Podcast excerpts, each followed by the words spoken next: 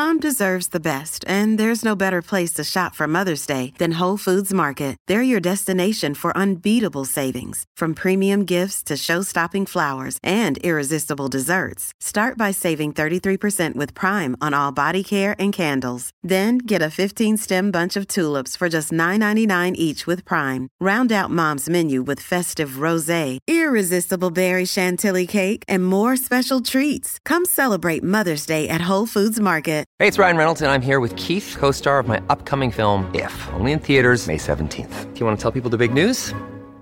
All right, I'll do it. Sign up now and you'll get unlimited for $15 a month in six months of Paramount Plus Essential Plan on us. Mintmobile.com slash switch. Upfront payment of $45 equivalent to $15 per month. Unlimited over 40 gigabytes per month. Face lower speeds. Videos at 480p. Active Mint customers by 531.24 get six months of Paramount Plus Essential Plan. Auto renews after six months. Offer ends May 31st, 2024. Separate Paramount Plus registration required. Terms and conditions apply if rated PG. Muchos de los problemas de salud que sufrimos en el mundo moderno, en el mundo actual, tienen que ver con lo que yo llamo una incoherencia evolutiva, ¿no? una incoherencia entre lo que nuestros genes esperan y lo que obtienen del mundo moderno. ¿Qué piensas cuando escuchas la palabra fitness? La masa muscular nos aporta salud y ralentiza el envejecimiento. Fuerza no es solo levantar mucho peso, sino también mejorar el control de nuestro cuerpo. Hay gente que describe el estoicismo como un sistema operativo mental. ¿Cómo debo vivir? ¿Qué cosas son importantes? ¿Cómo perseguirlas? ¿Cómo evitar que estas cosas me afecten? ¿Cómo tomar mejores decisiones? Creo que mucha gente está perdida porque no tiene unos códigos de comportamiento, no tiene una filosofía de vida. Come lo que tus ancestros hubieran reconocido como comida. Si tú le llevas un donuts a un hombre de las cavernas, diría, ¿pero esto qué es? ¿No? A ver, se lo hubiera comido, evidentemente, y hubiera dicho, esto está buenísimo, pero no lo hubiera reconocido como comida. Si hay un momento en el que yo le digo a Juan que estamos mejorando y estamos aumentando de calidad el podcast, es con la calidad de los invitados. Yo cuando acabamos esta entrevista con Marcos, le dije, Juan, tío, ¿sabes que hemos, probablemente hemos entrevistado a una de las top cuentas que hay de salud ahora mismo en España? Y fue estar con él, nos dejó entrar en su casa, que por cierto, ¿qué, qué curiosidad vimos de su salón? Hostia, es verdad. La curiosidad del salón, que no había ni una televisión, solo había libros. De hecho, cuando llegamos tenía una, una, mesa que era enorme, llena de libros. Llena de libros. Eso sí, libros abiertos. Es súper guay. Luego él cuenta cómo, cómo lee los libros, porque no lee uno a uno, lee como dice a la vez. Os lo va a contar en el episodio. Y joder, se le veía, tío, el aspecto que tenía era súper sano. Estaba estaba fuerte, pero estaba sano, tío. Es coherente. Una persona que habla de salud tiene que estar saludable y estábamos un aspecto genial.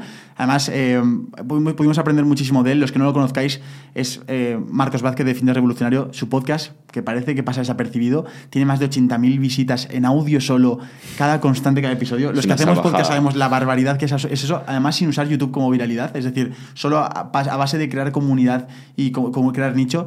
Ha creado un libro que a mí me salvó muchísimo, que es el libro de Invicto, acerca de estoicismo y mentalidad entonces hablamos de salud, hablamos de qué más. Mentalidad, Mentalidad. Eh, hablamos también de cómo tienes que descansar, bueno, todo tema de salud y algo más. Hablamos de emprendimiento también. Cómo, ah, de emprendimiento. cómo él ha montado ese monstruo de, proyecto, porque al final no deja de ser un monstruo de emprendimiento lo que ha creado el con fitness revolucionario. Y encima un emprendimiento muy bueno, porque vais a ver que en las redes sociales lo tiene de una manera muy ética, la manera de vender, a muchos va a inspirar y os seguro que os gusta. Así que nada, no os molestamos más y como siempre, no tenemos la fórmula de éxito, pero no te preocupes. Porque tengo un plan. Dentro episodio. Bueno, Marcos, bienvenido a Tengo un Plan. Primera pregunta, ¿crees que estamos en una situación de emergencia ante la salud? No me gusta ser muy catastrofista, ¿no? O sea, no me gusta eh, contribuir un poco a este sentimiento de apocalipsis, que el mundo se acaba. Creo que es una situación complicada y creo que hay muchas cosas que mejorar, pero creo que también tenemos las herramientas y el conocimiento para darle la vuelta a la situación. Entonces, no lo llamaría emergencia, pero bueno, es verdad que hay muchos parámetros de la salud que en las últimas décadas han ido empeorando y creo que tenemos que tomar medidas para intentar revertir eso. Hay un, un concepto que además te he escuchado a ti muchas veces, que es la diferencia entre que ahora vivimos más, hay mayor esperanza de vida, versus la calidad de esos años de vida. ¿no? Mm. Si esto lo pudieras profundizar un poco, me parece muy interesante para la gente. Sí, hay dos conceptos que en inglés es más sencillo, ¿no? es el health span y el life span. El life span es lo que se mide habitualmente, porque es más fácil de medir, que es la esperanza de vida. Y sin duda ese life span, esa esperanza de vida promedio, ha aumentado muchísimo. Hemos sido capaces de, como humanidad, y por eso intento ser optimista con el futuro, hemos sido capaces de doblar la esperanza de vida prácticamente en un siglo. ¿no? Es, eh, digamos que desde el punto de vista del logro de lo que hemos conseguido, eh, hay que felicitarnos también, ¿no? y no solo ver lo malo. ¿Qué ocurre? Que ese aumento de la esperanza de vida no ha venido siempre acompañado de más calidad de vida, que es lo que llamamos health span, que sería el tiempo que pasamos con salud. Entonces, hemos sido muy buenos a la hora de mantener gente enferma con vida, pero no hemos sido tan buenos a la hora de mantener la salud de la gente viva, ¿no?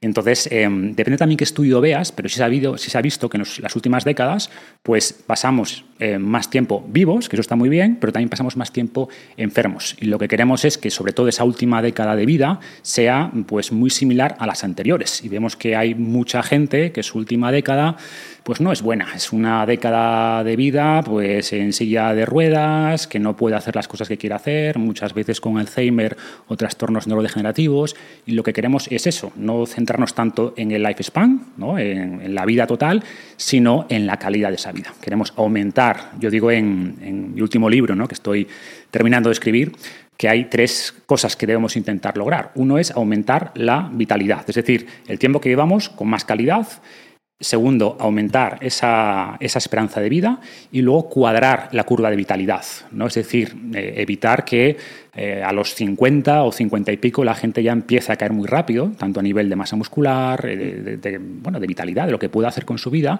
y que logremos mantener una alta vitalidad hasta muy cerca del momento final. Y si miramos nuestros ancestros, no tenían este declive tan rápido que vemos ahora, sino que seguían activos y cazando y recolectando hasta los 70, 75, y de repente se morían por un accidente, una infección. Eh, yo lo resumo esto como morir joven, pero lo más tarde posible. ¿no? Es decir, mantenernos con vitalidad hasta muy cerca del final y luego una muerte rápida, comprimir lo que llamamos de comprimir la enfermedad, que esa enfermedad, ese periodo de decadencia, por así decirlo, ¿no? pues que sea lo más breve posible y que se limite a unos pocos meses al final de la vida. Este declive de salud comparado con, nuestros ancestros, que antes vivían con más vitalidad, como has dicho, mm. ¿de qué crees que viene? ¿De la comida que comemos? ¿Del montón de azúcar que tomamos ahora? Como siempre, es multifactorial y muchas cosas contribuyen. Yo creo que lo que más contribuye, si tuviera que concentrarlo en un, último, en un único factor, y evidentemente son muchos, es eh, la falta de actividad física. O sea, lo que más ha cambiado respecto a nuestros ancestros es que ahora nos movemos mucho menos. También comemos peor, descansamos peor. Hay muchos factores, como digo, pero creo que el que más influye en ese declive físico tan, rápido es que vivimos en un entorno donde no es necesario movernos, donde no tenemos que usar nuestros músculos, no tenemos que usar nuestra capacidad cardiovascular. Y antes la, la vida exigía movimiento, el entorno nos exigía movimiento, nos exigía trabajar los músculos, trabajar las piernas, moverse en el momento que reemplazamos ese esfuerzo muscular por esfuerzo mecánico de las máquinas y de la electricidad, etcétera, pues no nos movemos. Eh, y vemos ahora cosas pues, que antes eran impensables, ¿no? como escaleras mecánicas, o incluso vemos ya en las ciudades que hay una pequeña pendiente y ya te ponen la, pues eso, una, una cinta, digamos, para te, te, pones ahí de pie y te mueven la cinta a lo largo de la, de la acera eh, o vemos mm, cada vez más, sobre todo en Estados Unidos, pero se está empezando a ver en España, pues gente en el supermercado ya tiene su, su, pequeña motito ahí, ¿no? Para ir por las estanterías, cogiendo ahí los doritos y los ultraprocesados para meterlos en la cesta. Y evidentemente, pues creo que cuanto menos nos movamos, pues más rápido perderemos esa autonomía, ¿no? Como dicen, lo que no se usa se pierde. Y si no usamos la masa muscular, si no usamos nuestra capacidad cardiovascular, pues se va a ir perdiendo y por tanto no vamos a tener ese mínimo de vitalidad. Hay un punto, eh, me he fijado muchas veces que las personas cuando en el momento en el que se jubilan, el envejecimiento como que se acelera porque no trabajan de forma productiva su cabeza, no mm. trabajan los movimientos del día a día, no tienen ese mínimo estrés de hacer cosas. Y yo creo que ahí, no sé, tú, tú podrás contrastar mucho mejor, eh, empieza un poco el declive en cuanto a salud, ¿no? ¿Piensas también que hay un factor muy grande en la forma de los trabajos? Es decir, ahora trabajamos desde el ordenador, no tenemos que estar haciendo nada manual, no tenemos que estar cazando, ni, ni, recolectando, ni absolutamente nada que tenga que ver con el movimiento físico, sino que ahora estamos largas sesiones de 12, 10 horas, que de hecho lo hablábamos en otro podcast, que se está incluso haciendo eso de una forma heroica. Es decir, mm. oye, que yo trabajo 12 horas en vez de 10, es mucho más, más guay que tú, ¿no? Por, por mm. trabajar más horas sentado mm. sin dedicar tiempo a tu salud, a tu físico, etcétera. ¿Cómo ves tú esta situación desde fuera en el mundo laboral de estar sentado? Hmm. ¿Y mm, qué opciones tenemos para poder mantener una buena salud pese a tener una jornada laboral de hmm. estar mucho rato sentados? Sí, habrás tocado varias cosas, ¿no? Es verdad, lo que nos dicen los estudios es que la gente que se retira antes tiene mayor declive cognitivo, sobre todo en personas que, son knowledge workers, ¿no? Que trabajan sobre todo con su mente. Hmm. Pero, de nuevo, o sea, yo siempre digo que te puedes retirar del trabajo cuando quieras, para hacer las cosas que más te gustan, pero no te retires de la vida. El problema es cuando reemplazas eh, o cuando, mm, digamos, que de tu vida desaparece ese esfuerzo cognitivo que exige muchos trabajos de conocimiento y lo reemplazas con tumbarte ahí en el sofá a ver la televisión. Pero si mantienes después esa curiosidad intelectual, esa es un poco ese interés por seguir aprendiendo, pues no hay problema, ¿no? Y también lo que ocurre muchas veces es que tu círculo social se reduce mucho. Y el círculo social es algo de lo que nos habla mm, tradicionalmente, ¿no? Pensamos en nutrición, entrenamiento, que insisto, son muy importantes, pero las relaciones sociales son fundamentales, no solo para nuestro estado de ánimo y nuestra felicidad, sino también para nuestra mente. O sea, al final las relaciones sociales son un lubricante neuronal muy interesante y si tu círculo social pasa de muchas personas en tu entorno laboral a pocos amigos, pues evidentemente eso tiene un impacto. ¿no? Hablabas después de los trabajos cada vez más sedentarios, pues sin duda eso influye. O sea, al final hemos pasado pues, de trabajar en el campo, y ojo que es un trabajo muy duro, y los trabajos físicos muy repetitivos tampoco son buenos. Nuestro cuerpo tampoco está adaptado a repetir el mismo patrón de movimiento durante años y años y años. ¿no? Somos, eh, digamos que nuestra actividad física era muy, versátil, era muy amplia, tenemos que cazar y recolectar y construir refugios, y eso es lo que tenemos que intentar replicar. ¿no? Repetir el mismo patrón mm, año tras año tras año tampoco es bueno y al final eso genera desgaste en las articulaciones, eh, traumas por sobreuso, etc. ¿Qué ocurre? Que hemos pasado de eso, que no es mal, que no es bueno tampoco en ese extremo, hemos pasado al otro extremo, que básicamente no nos movemos, ¿no? Lo trabajan nuestros dedos, ese es nuestro trabajo, ¿no? Nuestra mente y nuestros dedos. Y es algo que no podemos cambiar seguramente y el futuro va a ir más hacia ese tipo de trabajos. Lo que tenemos que intentar es mitigar el efecto negativo de eso. ¿no? Se habla de que las sillas o sentarse es el nuevo tabaco. Bueno, no, no, quiero ser tan alarmista, pero es verdad que no estamos adaptados a estar 10, 12 horas sentados al día. Entonces, ¿qué tenemos que hacer? Bueno, pues punto uno, intentar trabajar parte del día de pie. ¿no? Ahora está muy de moda, que a mí me gusta mucho. Tengo arriba en mi estudio un standing desk, que son escritorios elevables y puedes pasar parte del día de pie.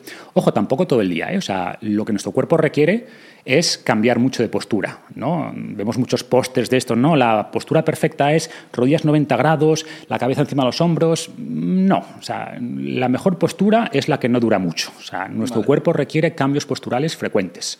Cualquier postura mantenida en el tiempo es mala.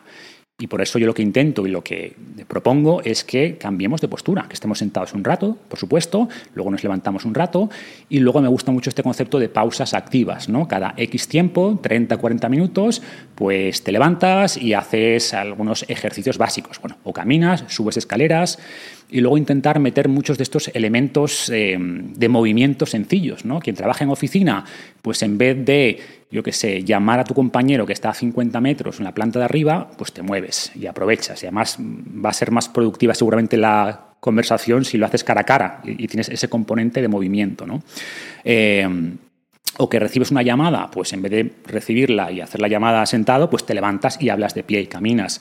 Sale mucho también del concepto de walking meetings, ¿no? De mantener reuniones caminando. Y sabemos que caminar eleva la creatividad. Y gente como Steve Jobs eh, proponían esto, ¿no? En vez de, venga, nos sentamos aquí en una sala de reuniones, oye, vamos a dar una vuelta al edificio, aprovechamos además para que nos dé un poquito la luz del sol, sincronizamos los ritmos circadianos y hablamos caminando, ¿no? Entonces, en el fondo es, dado que no vamos a poder cambiar esta tendencia, que tampoco es necesariamente mala, de que los trabajos van a ser cada vez más mentales, más cognitivos y por tanto más sedentarios, pero cómo podemos incluir dentro de esas jornadas maratonianas muchas veces de, sedentarismo, pues estos pequeños breaks de movimiento, ¿no? Y creo que hay formas de hacerlo. Iré un poquito por aquí. Cuando has hablado del, movimiento, me he acordado de, mi familia. Mi tío es trabaja en el campo.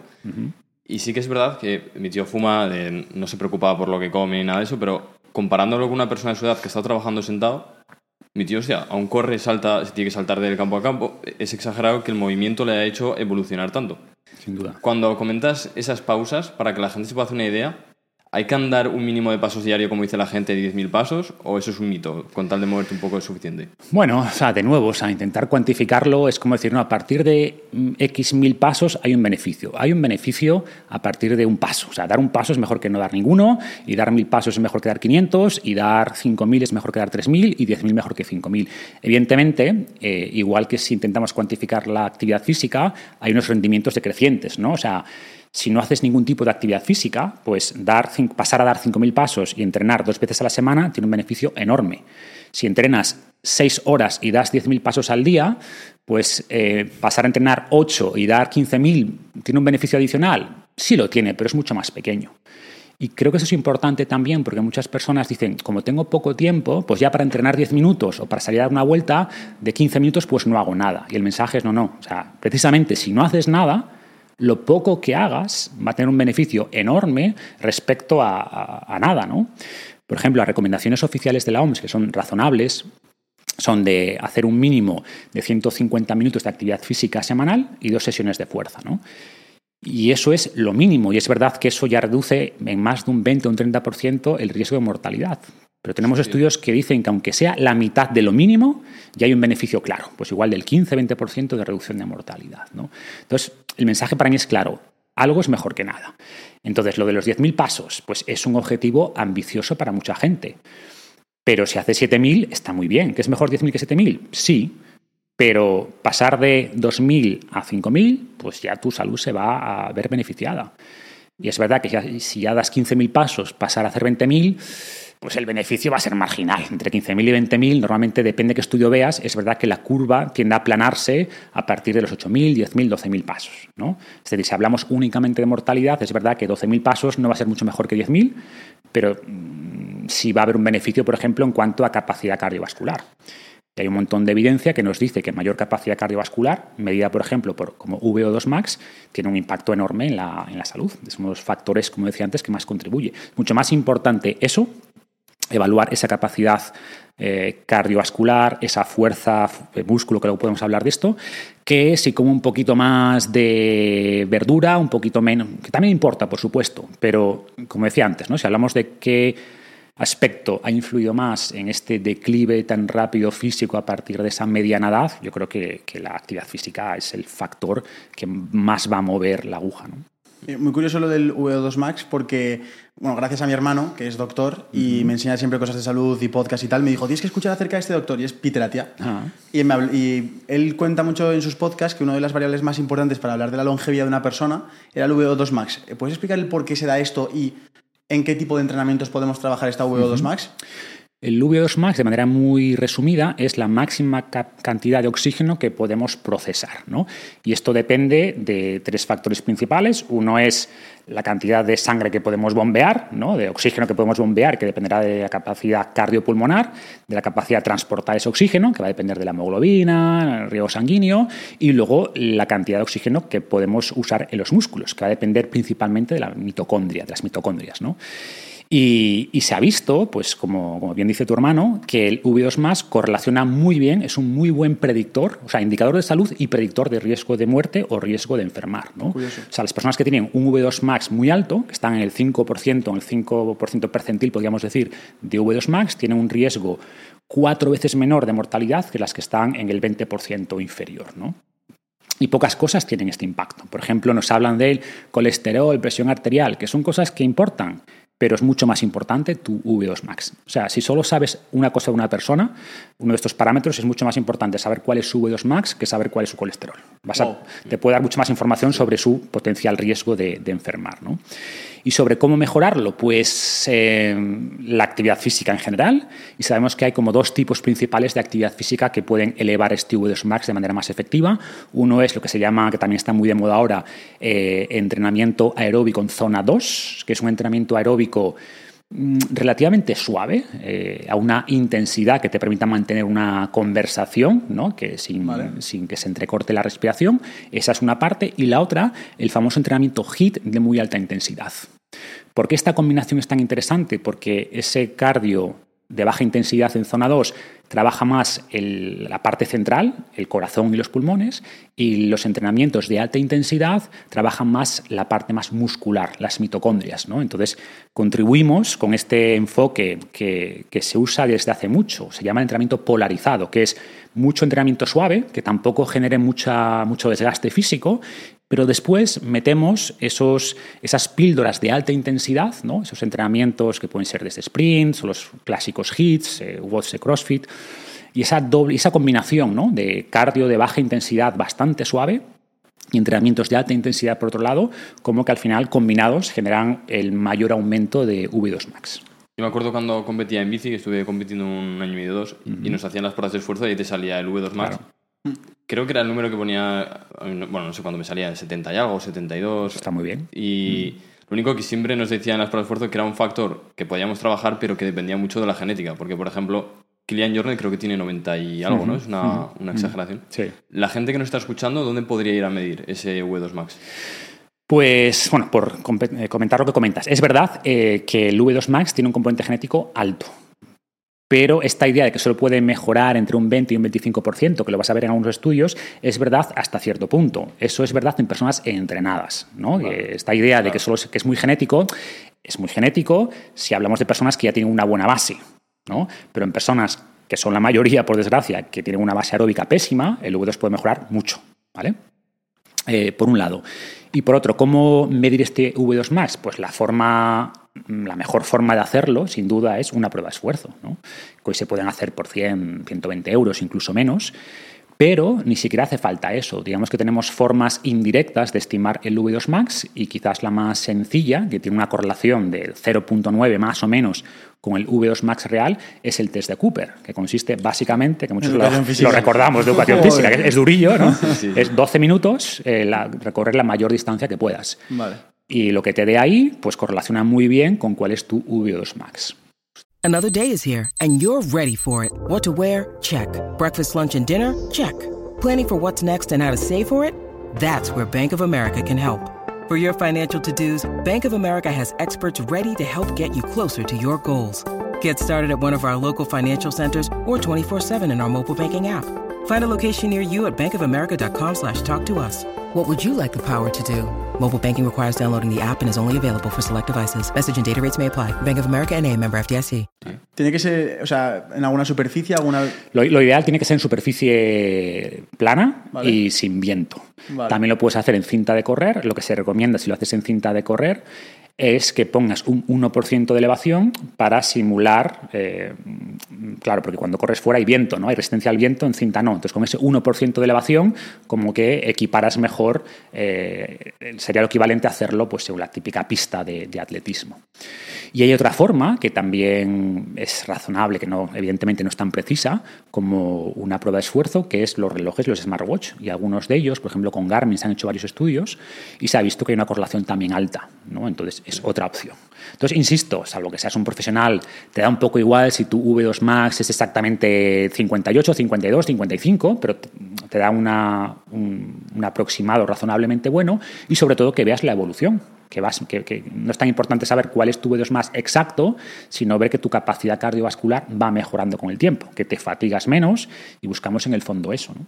Hay una pregunta que solemos hacer Juan y yo en el podcast, porque estaba claro que al final cuanto más vas a aprender es con los hechos y no con las palabras. Mm. Entonces, preguntar, por ejemplo, cómo es la rutina de una persona siempre nos da muchos aprendizajes. A un, empre un empresario que nos diga cómo toma decisiones, a una persona, eh, un psicólogo, cómo toma decisiones a nivel de psicología, mm. y en, este caso a ti, cómo, cómo tomas tus decisiones a nivel de hábitos, de rutina diaria. Pensamos que es un tema súper interesante y súper útil mm. para las personas. Entonces, si tuvieras que definirnos cómo es tu rutina diaria, desde que te despiertas hasta que te echas a dormir, ¿cómo sería? A ver, digamos, la rutina varía un poco, ¿no? O sea, sí, también pues, viajas y tienes distintos compromisos y, y por tanto, eh, pues la rutina va cambiando. Pero bueno, sí es verdad que, digamos, un día normal, ¿no? Pues me levanto sin despertador, pero es raro que me despierte antes de las 7 menos cuarto y raro que me despierte después de las 7 cuarto. Más o menos esa es mi hora de, de despertarme normal. Y a partir de ahí, pues eh, para mí la primera hora es sobre todo un poco de planificación, o sea, me gusta planificar el día, tengo mi diario, ¿no? tengo un diario esencial que me he hecho a la medida un poco para planificar mi día, soy muy fan de, de los diarios, de la planificación, del seguimiento de, de, lo que hago, de los hábitos. Y, y después pues eh, suelo tomar un café y mmm, desayuno, generalmente esa es mi rutina diaria, hay días que no desayuno, me gusta también esta idea del ayuno intermitente de vez en cuando. Y a partir de ahí suelo eh, intentar concentrar en la mañana el trabajo un poquito más demandante cognitivamente, ¿no? hasta las 12 con mínimas interrupciones. A, las, a la una más o menos, 12 y media, uno suelo entrenar, ¿no? suelo hacer mi entrenamiento que suele más, más orientado a fuerza. Trabajo después por la tarde, pues también, eh, por la tarde intento meter más reuniones, ¿no? De trabajo, digamos, menos demandante, más reuniones de seguimiento. Un reuniones- podcast. Podcast, por ejemplo, exactamente, la- los podcasts los suelo hacer por la tarde, porque para mí es mucho más fácil hacer un podcast, ¿no? Grabar un podcast que, que poderme escribir un, un libro, por ejemplo, o revisar papers. Y después por la tarde, a seis y media, siete, pues cierro y eh, intento hacer un poquito de ese cardio zona 2, pues lo, lo meto ahí, ¿no? Y después de eso ceno, o sea, siete y media más o menos cenamos y después de cenar solimos salir a pasear media hora, tres cuartos de hora y después de eso arranco un poco mi rutina pues ya pre, sueño que tiene un componente oye, de lectura. Me gusta dedicar una hora que suele ser aquí, ¿no? Yo más tranquilo, pero aquí sentado. eh, quizás un poco de meditación y después suelo leer otro rato en la cama. Hay veces que vemos un rato de Netflix arriba, ¿no? Quizás medio, medio... No solemos ver un episodio entero, pero igual estamos como a una serie enganchadas, pues ves un ratito de Netflix. Eh, y eso es, tampoco es, es una es una rutina sencilla y los fines de semana pues mm, solemos intentar salir a dar una vuelta más larga, hacer alguna ruta de montaña, ¿no? hacer actividad física un poquito de más larga duración. Pero es sencillo, o sea, la, mayor parte del tiempo eso es lo que hacemos. Y respecto a las decisiones que tomas eh, con, con los supermercados y todo esto, Ah. eh, ¿compras de alguna forma distinta a lo que suele comprar un ciudadano normal? Es decir, ¿tienes tus otros sitios que son, que son alimentos buenos, eh, evitas Eh, ciertos espacios? A ver, mm, no me vuelvo muy loco. O sea, es verdad que quizás lo más distinto que hacemos es lo que es la proteína animal, sobre todo la carne, pues la compramos eh, bueno, en ganaderos que, que venden la carne online, ¿no? que sabes que es una carne de vacas alimentadas con pasto, tanto por el aspecto más de calidad, es una carne mejor, como también un poco por el lado de- del bienestar animal, ¿no? Pero no soy tampoco de comprar los arándanos ecológicos, no sé qué, compramos la fruta normal de supermercado, no le prestamos demasiada atención a eso, sí, por ejemplo, que los lácteos también, que sean de, de vacas alimentadas con pasto, va por ahí, pero no... mm, Volviendo a lo de antes, ¿no? O sea, creo que la gente se vuelve loca Sí, vale, en decisiones que tienen muy poco impacto Sí. Y luego no hacen lo más importante. O gente que no hacen nada de actividad física, más allá de pasear un poco, y luego se vuelven locos, que si los pesticidas, que si es que este, el salmón que te comes, a veces pongo fotos ¿no? de lo que como, un salmón con arroz, lo que sea, ya ese salmón es de piscifactoría. ¿En serio? ¿Crees que eso es lo más importante? Evidentemente, el salmón salvaje, intento que muchas veces sea salmón salvaje, a veces no lo va a ser. O sea, que reconozco que antes estaba un poquito más preocupado de eso que ahora.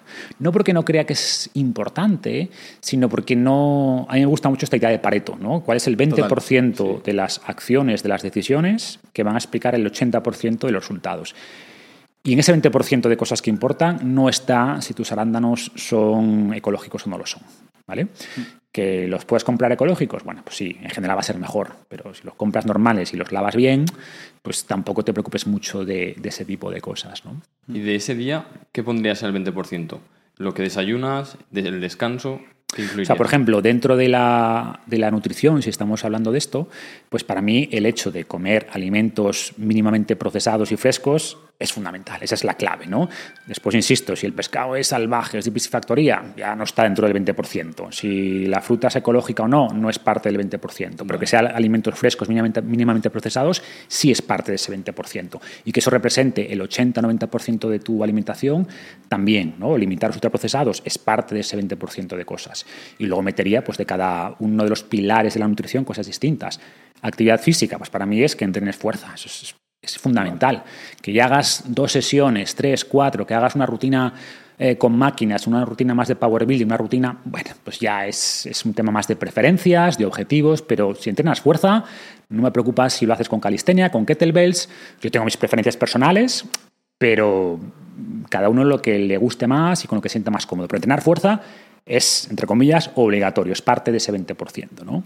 Descansar, pues lo mismo. Para mí la- lo, lo más importante es que duermas tus 7, 8 horas. Que hay variantes genéticas, gente que requiere un poquito menos, vale, pero de media 7, 8 horas. Y lo de la... Has dicho que no te ponías eh, despertador, ¿no? Personalmente no. ¿Lo haces por algo?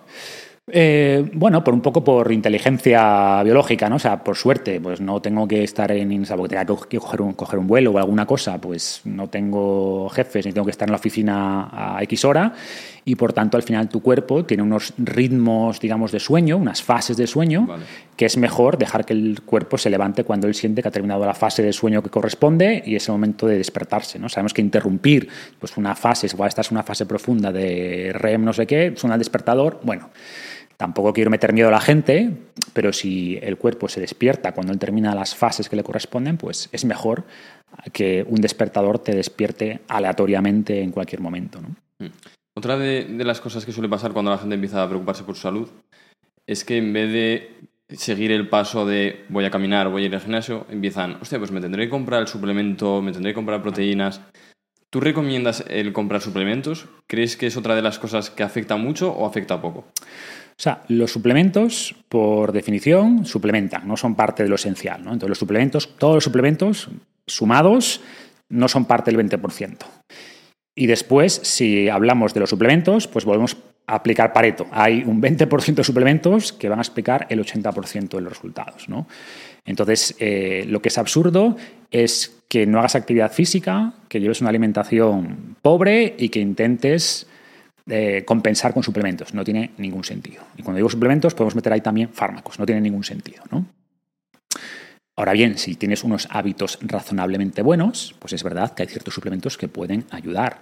O sea, personalmente creo que hay suplementos donde metería, si hablamos ya de suplementos, entendiendo que no son parte del 20% global, pero si hablamos ya de suplementos, ¿qué 20% de suplementos van a funcionar para la mayor parte de personas? Pues punto uno, mmm, proteína aislada. La gente en general come menos proteína de la que debería, ¿no?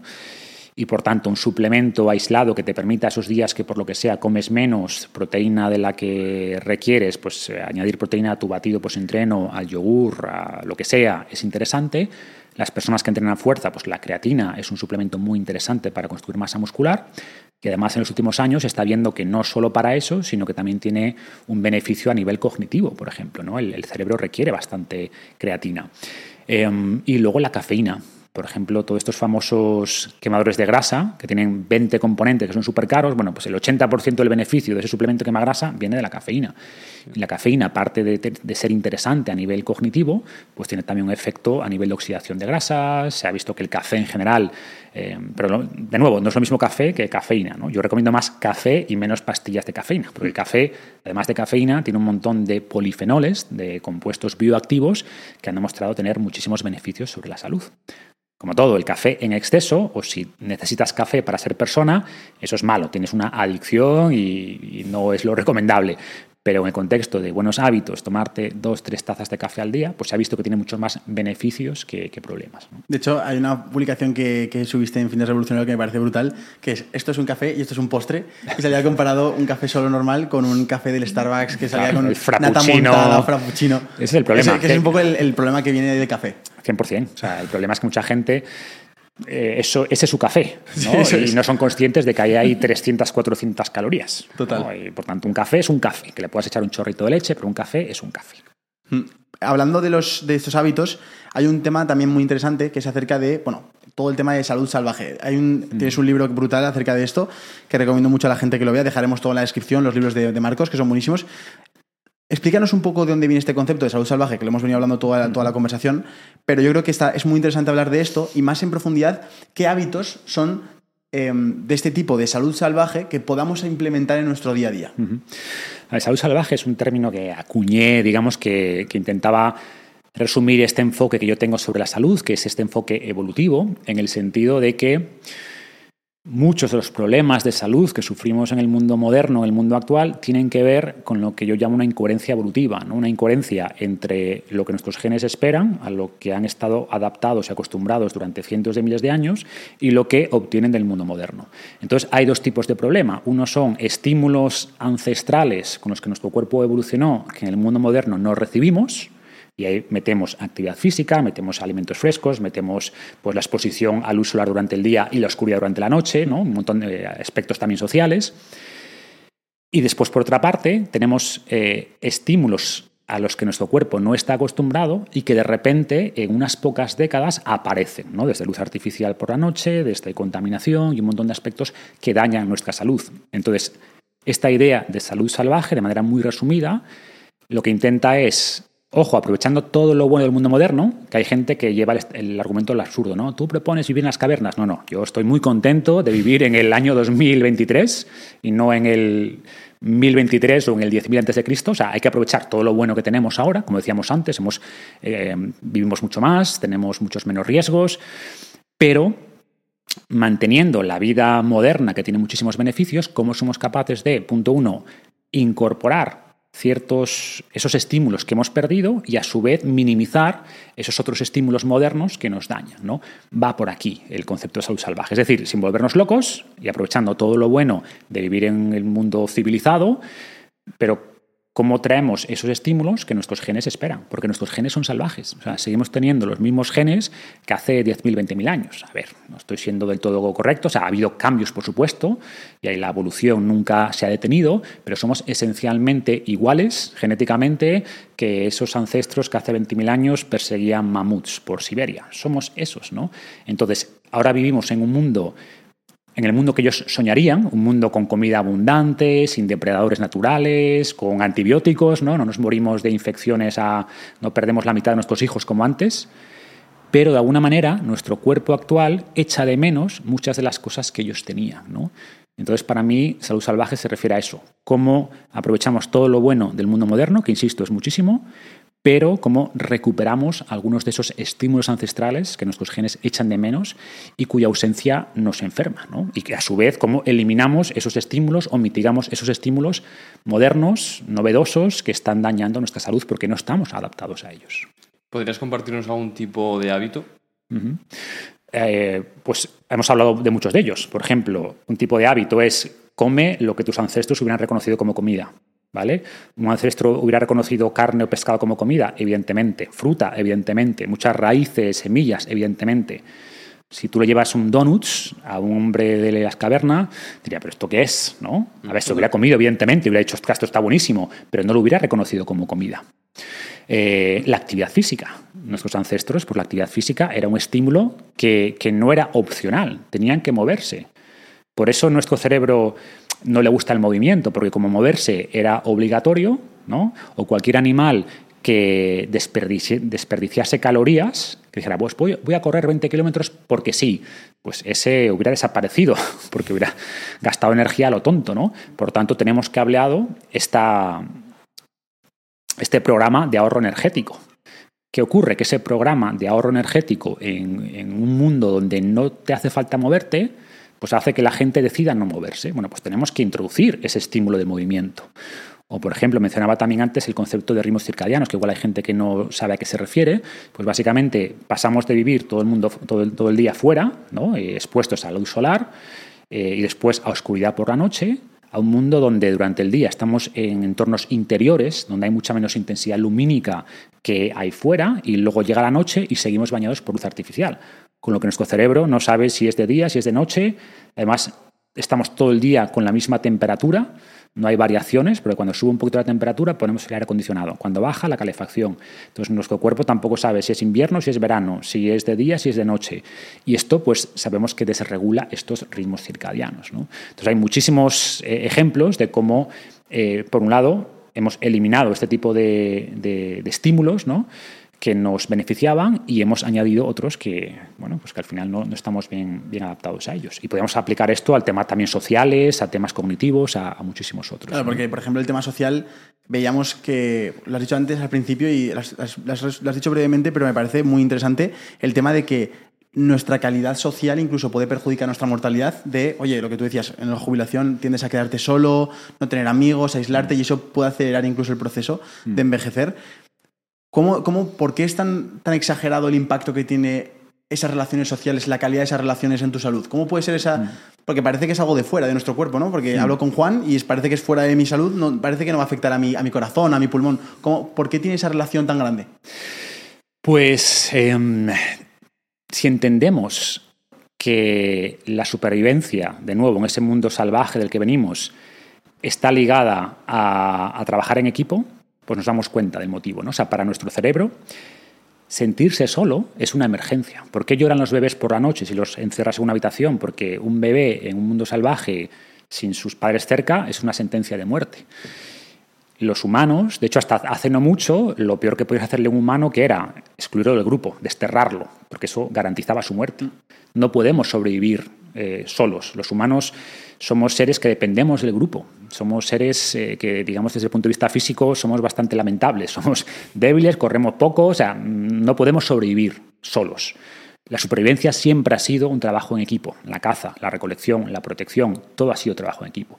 Y por tanto, cuando, cuando nuestro cerebro percibe que se siente solo, percibe soledad, genera una respuesta inflamatoria, genera una respuesta de estrés. Y ese aumento del estrés, de la inflamación, pues nos daña. Ese es uno de los motivos. Pero también sabemos que eh, las relaciones sociales trabajan mucho la mente. O sea, esto que estamos haciendo ahora, ¿no? de que estamos hablando, eh, preguntando, yo intento responder, a ver qué estás pensando, qué piensa Sergio, qué piensa Juan, cómo respondo, cómo transmito. Esto. Eso, eh, aunque sea fácil hablar, es un trabajo mental muy grande. ¿no? Y cuando dejamos de hacer ese trabajo, porque estamos siempre en nuestro mundo y no nos relacionamos con otros, pues todas esas rutas neuronales dejan de funcionar. Mantener relaciones sociales eh, sobre todo en grupos pequeños, ¿no? sonará el famoso número de Dunbar, que se refiere al número de personas con las que podemos mantener relaciones de cierta profundidad, que podemos mm, llegar a conocer, ¿no? que no solo conocemos nuestra relación con ellos, sino yo también sé, no solo te conozco a ti y a ti, sino sé que Sergio y Juan son amigos, que tienen este podcast, que hacen esto. Entonces, tienes que mantener todas las relaciones, la jerarquía entre las personas y toda esa contabilidad social hace trabajar mucho la mente. Cuando tu grupo se reduce mucho, pues toda esa zona cerebral se atrofia. Por tanto, vemos pues, que a medida que tu grupo social se reduce, también pues, eh, tus capacidades cognitivas se, bueno, se, pues, eh, se deterioran más rápido. Y además, lo que más significado nos aporta como humanos son las personas con diferencia. No es ni el dinero, ni el... Bueno, de hecho el estatus solo puedes medir, o sea, buscamos mucho estatus, pero ¿por qué? Porque el estatus se mide en relación a otras personas. Entonces, mm, estamos cableados para relacionarnos, estamos cableados para encontrar significado en relación a otras personas. Y por tanto, cuando no nos relacionamos con otras personas, o cambia la naturaleza de las relaciones, que ese es otro, otro problema, ¿no? Ahora estamos mucho más conectados que antes, pero digamos que la naturaleza de esas relaciones se ha transformado. Hemos pasado de esos grupos pequeños, de 100, 150 personas, porque cuando esos grupos aumentaban, los grupos se dividían, y ahora tenemos miles de, entre comillas, amigos en Facebook o Instagram, pero muy pocas relaciones profundas con seres que nos importan de verdad. ¿no? Entonces, ese cambio que ha venido dado por todas estas nuevas tecnologías, ¿no? que son uno de estos factores, como decíamos antes, que también ha, de estos estímulos modernos a los que no estábamos acostumbrados, a estar expuestos públicamente ante miles de personas, que esto es evidente que va a tener un impacto en nuestra salud mental, pues eso ha hecho bueno, pues que, tengamos tantos problemas ¿no? y, que, nos cueste muchas veces relacionarnos o adaptarnos a esta forma, entre comillas, moderna de, de conexión social. Ahora has comentado varias veces un tema que es el estrés y luego también lo que trae las redes sociales, que creo que van muy de la mano, sobre todo nosotros que vivimos de, las redes. Hostia, te despiertas, tienes el móvil cerca, ya entran emails, eh, la gente te está comentando. ¿Cómo puede llegar a afectar ese estrés en nuestra salud sin darnos cuenta? Mm. De manera muy clara y muy directa, ¿no? O sea, al final, como decía antes, somos muy sensibles a las críticas de los demás, ¿no? Está muy de moda decir, no, no me importa lo que digan los demás. Mentira, te importa. La única forma de que no te importe es si eres un psicópata, ¿vale? Pero si eres una persona normal, te importa lo que piensen los demás de ti, porque eso estamos cableados así, estamos cableados para que nos importe mucho lo que los demás piensan de nosotros. No solo que nos importe, sino que sea casi lo que más nos importa. Porque tu reputación en el grupo de tu reputación en el grupo dependía casi todo. Dependía primero que el grupo te aceptara y no te desterrara. Segundo, tu capacidad de apareamiento, o sea, de conseguir personas con las que tener hijos, ¿no? Entonces, las personas a las que no les importaba lo que pensaran los demás, que no les importara atraer al sexo opuesto, esa gente ya ha desaparecido del, del pool genético hace mucho tiempo. Entonces, los que quedamos somos los que somos los descendientes de personas que nos importa lo que piensen los demás, nuestro grupo, las personas del sexo opuesto porque son las que nos van a permitir eh, procrear, etc. ¿no? Y, por tanto, el hecho de pasar de esas relaciones personales ¿no? a, ponernos en escaparates públicos, donde un montón de gente que ni conocemos nos critica o dice cosas de nosotros sin saber nada de nuestra vida, eso me tiene un impacto claro, ¿no? porque al final las críticas duelen, o sea, duelen, y cuando digo que duelen, lo digo literal, o sea, se ha visto que pues esas, eh, las rupturas sentimentales, por ejemplo, pues utilizan los mismos, las mismas redes neuronales que el dolor físico. Y de hecho el lenguaje que usamos es así, ¿no? Me rompieron el corazón. ¿no? Eh, o, sea, usamos, digamos, que los mismos términos. O hirieron mis sentimientos. Hablamos de heridas, de roturas. Mm, y yo siempre digo que, de hecho, ese dolor emocional, fruto de, este tipo de cosas, duele más tiempo. O sea, si te rompes un brazo, pues el brazo cura un par de meses ni te acuerdas del brazo. Sin embargo, si te rompen el corazón, pues estás años con ese dolor, ¿no? El dolor social eh, no solo utiliza las mismas rutas neuronales, sino que puede durar mucho más tiempo que el dolor físico. ¿no? Y la crítica en el fondo es eso, la crítica es un daño que te están haciendo, un daño a tu reputación, un daño a lo que tú sientes que eres, y por tanto esas críticas que antes se ceñían a un grupo pequeño, ¿no? cuando de repente te llueven críticas por todas partes eh, o hay una humillación pública, un linchamiento público, entre comillas, en Twitter o las redes sociales, pues eso tiene un impacto muy grande en la salud mental, por supuesto.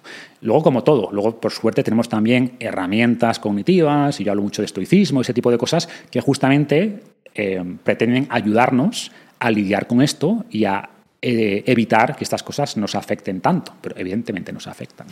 Espera, espera, espera un momento.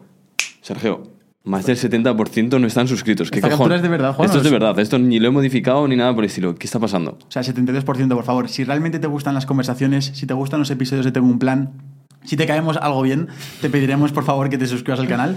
Vamos a intentar bajar eso. Nuestro objetivo es bajarlo al 60, al- incluso al 50%, a ver si es posible. Así que, por favor, no cuesta nada. Dale al botón de suscribirse y disfruta del resto de la entrevista. Ahora pasaremos a hablar de la parte de estoicismo. Nos parece muy interesante. Em, antes, justo comentabas, Juan, lo del estrés. Hay una cosa muy, muy interesante que alguna vez te he escuchado comentar, Marcos, que es la, la diferencia entre un estrés positivo y un estrés negativo. Hay cierto estrés que has comentado muchas veces que es positivo. Y, y yo sí que estoy, estoy- estoy de acuerdo con que hay gente que no está acostumbrada a que pasen obstáculos en su vida, en su día a día, y cualquier problema se les echa encima y se amargan y tal. Y yo digo, joder, en cierta manera, el exponerte a esos problemas y el superarlos te hace saber lidiar mucho mejor con el día a día, ¿no? ¿Qué diferencia hay entre este estrés positivo y este estrés negativo? Y eh, tácticas o tips que puedas dar para poder llevarlo mejor. Sí, es buen punto, ¿no? Porque asumimos estrés malo. Mm, No, o sea, de hecho nuestro cuerpo hay un concepto que me gusta mucho, que es el de hormesis. Y hormesis se refiere a que la misma, el mismo compuesto o, o estímulo que en exceso te daña, pues en pequeñas dosis nos puede ayudar. Y el estrés es un buen ejemplo de esto. O sea, un exceso de estrés es malo, pero la dosis adecuada de estrés es bueno. Y esto aplica en todos los ámbitos. El más claro es el ejercicio. O sea, hemos dicho que el ejercicio es buenísimo, pero el ejercicio es un estrés. Total. O sea, si tú te haces una prueba médica justo después de entrenar, te meten en la, en la UCI. O sea, eh, presión arterial por las nubes, cortisol elevado, eh, daño en los músculos, eh, el corazón a 180. Dices, "Ah, estás fatal, te vas a morir. Inflamación elevada. Mm, ¿Qué ocurre? Que ese estrés puntual o el intento de nuestro cuerpo de recuperar la homeostasis, de adaptarse a ese estrés, a largo plazo nos beneficia muchísimo. ¿no? Y a nivel cognitivo, pues ocurre lo mismo. Si a tu mente eh, no le das ningún estímulo, ningún problema a resolver, pues al final todo va a ser un gran problema. ¿no? O sea, digamos, te vas a venir abajo ante la mínima adversidad. Y volviendo a lo de antes, los estoicos hablan mucho de esto. Dicen, ¿cómo sé que, eres un gran hombre si nunca has estado expuesto a la adversidad, si nunca has tenido un contrincante? Es como quien va a los Juegos Olímpicos y no tiene contrincante. Pues vale, has ganado la corona, pero no has ganado la gloria, porque la gloria se gana, pues eso, venciendo a alguien, venciendo a obstáculos, ¿no? Y, por tanto la idea es esta, ver los problemas como estresores, eh, que ocurre, que hay veces que nos superan, ¿no? Y por eso hablamos de, de la dosis adecuada de estrés. Entonces, un poco de estrés, eh, y, y, no solo es el ejercicio, yo hablo, por ejemplo, en este libro de longevidad, hablo de la exposición al sol. El sol es un estrés, es una radiación que en exceso, claro que es problemática, ¿no? Pero un poco de sol es beneficioso. Exponerse al frío, exponerse al calor, eh, exponerse a la altura, eh, perder sangre. O sea, este tipo de, de, estresores, pues al final producen beneficio en la salud porque nos adaptamos a eso. ¿no? Y a nivel cognitivo-mental es lo mismo. La ausencia de, de, problemas pues hace que tu mente mmm, sea incapaz después de resolver problemas. Igual que un músculo, ¿cómo crece el músculo? Estresándole. ¿Qué ocurre? Que tienes que estresarlo y luego dejarle descansar. El problema, por tanto, es ese estrés crónico, ese estrés constante de problemas constantes es lo que termina eh, derivando en esos problemas de salud mental, etc. ¿no? Pero resolver problemas, lo que quieres es resolver problemas cada vez más grandes, ¿no? Eh, hacerte cada vez más fuerte, tanto físicamente como cognitivamente. Y esto solo lo vas a lograr exponiéndote a estresores. Y por tanto tenemos que buscar también esos estresores. Lo que pasa es que hay estresores mejores y peores. ¿Y cuáles son los mejores? Pues a los que nuestro cuerpo está adaptado. Y por eso vuelvo a este concepto evolutivo. ¿no? Hay estresores modernos que no nos benefician de ninguna manera. La contaminación, pues no hay contaminación buena, toda contaminación es mala porque nunca hemos estado expuestos a esa contaminación. Sin embargo, estresores como los que he mencionado, ¿no? pues el ejercicio, cosas como el ayuno, el ayuno intermitente o el ayuno en general, cosas como la exposición solar, como el frío, como el calor, todos estos estresores nos benefician en la dosis adecuada. Wyndham Hotels and Resorts makes travel possible for all.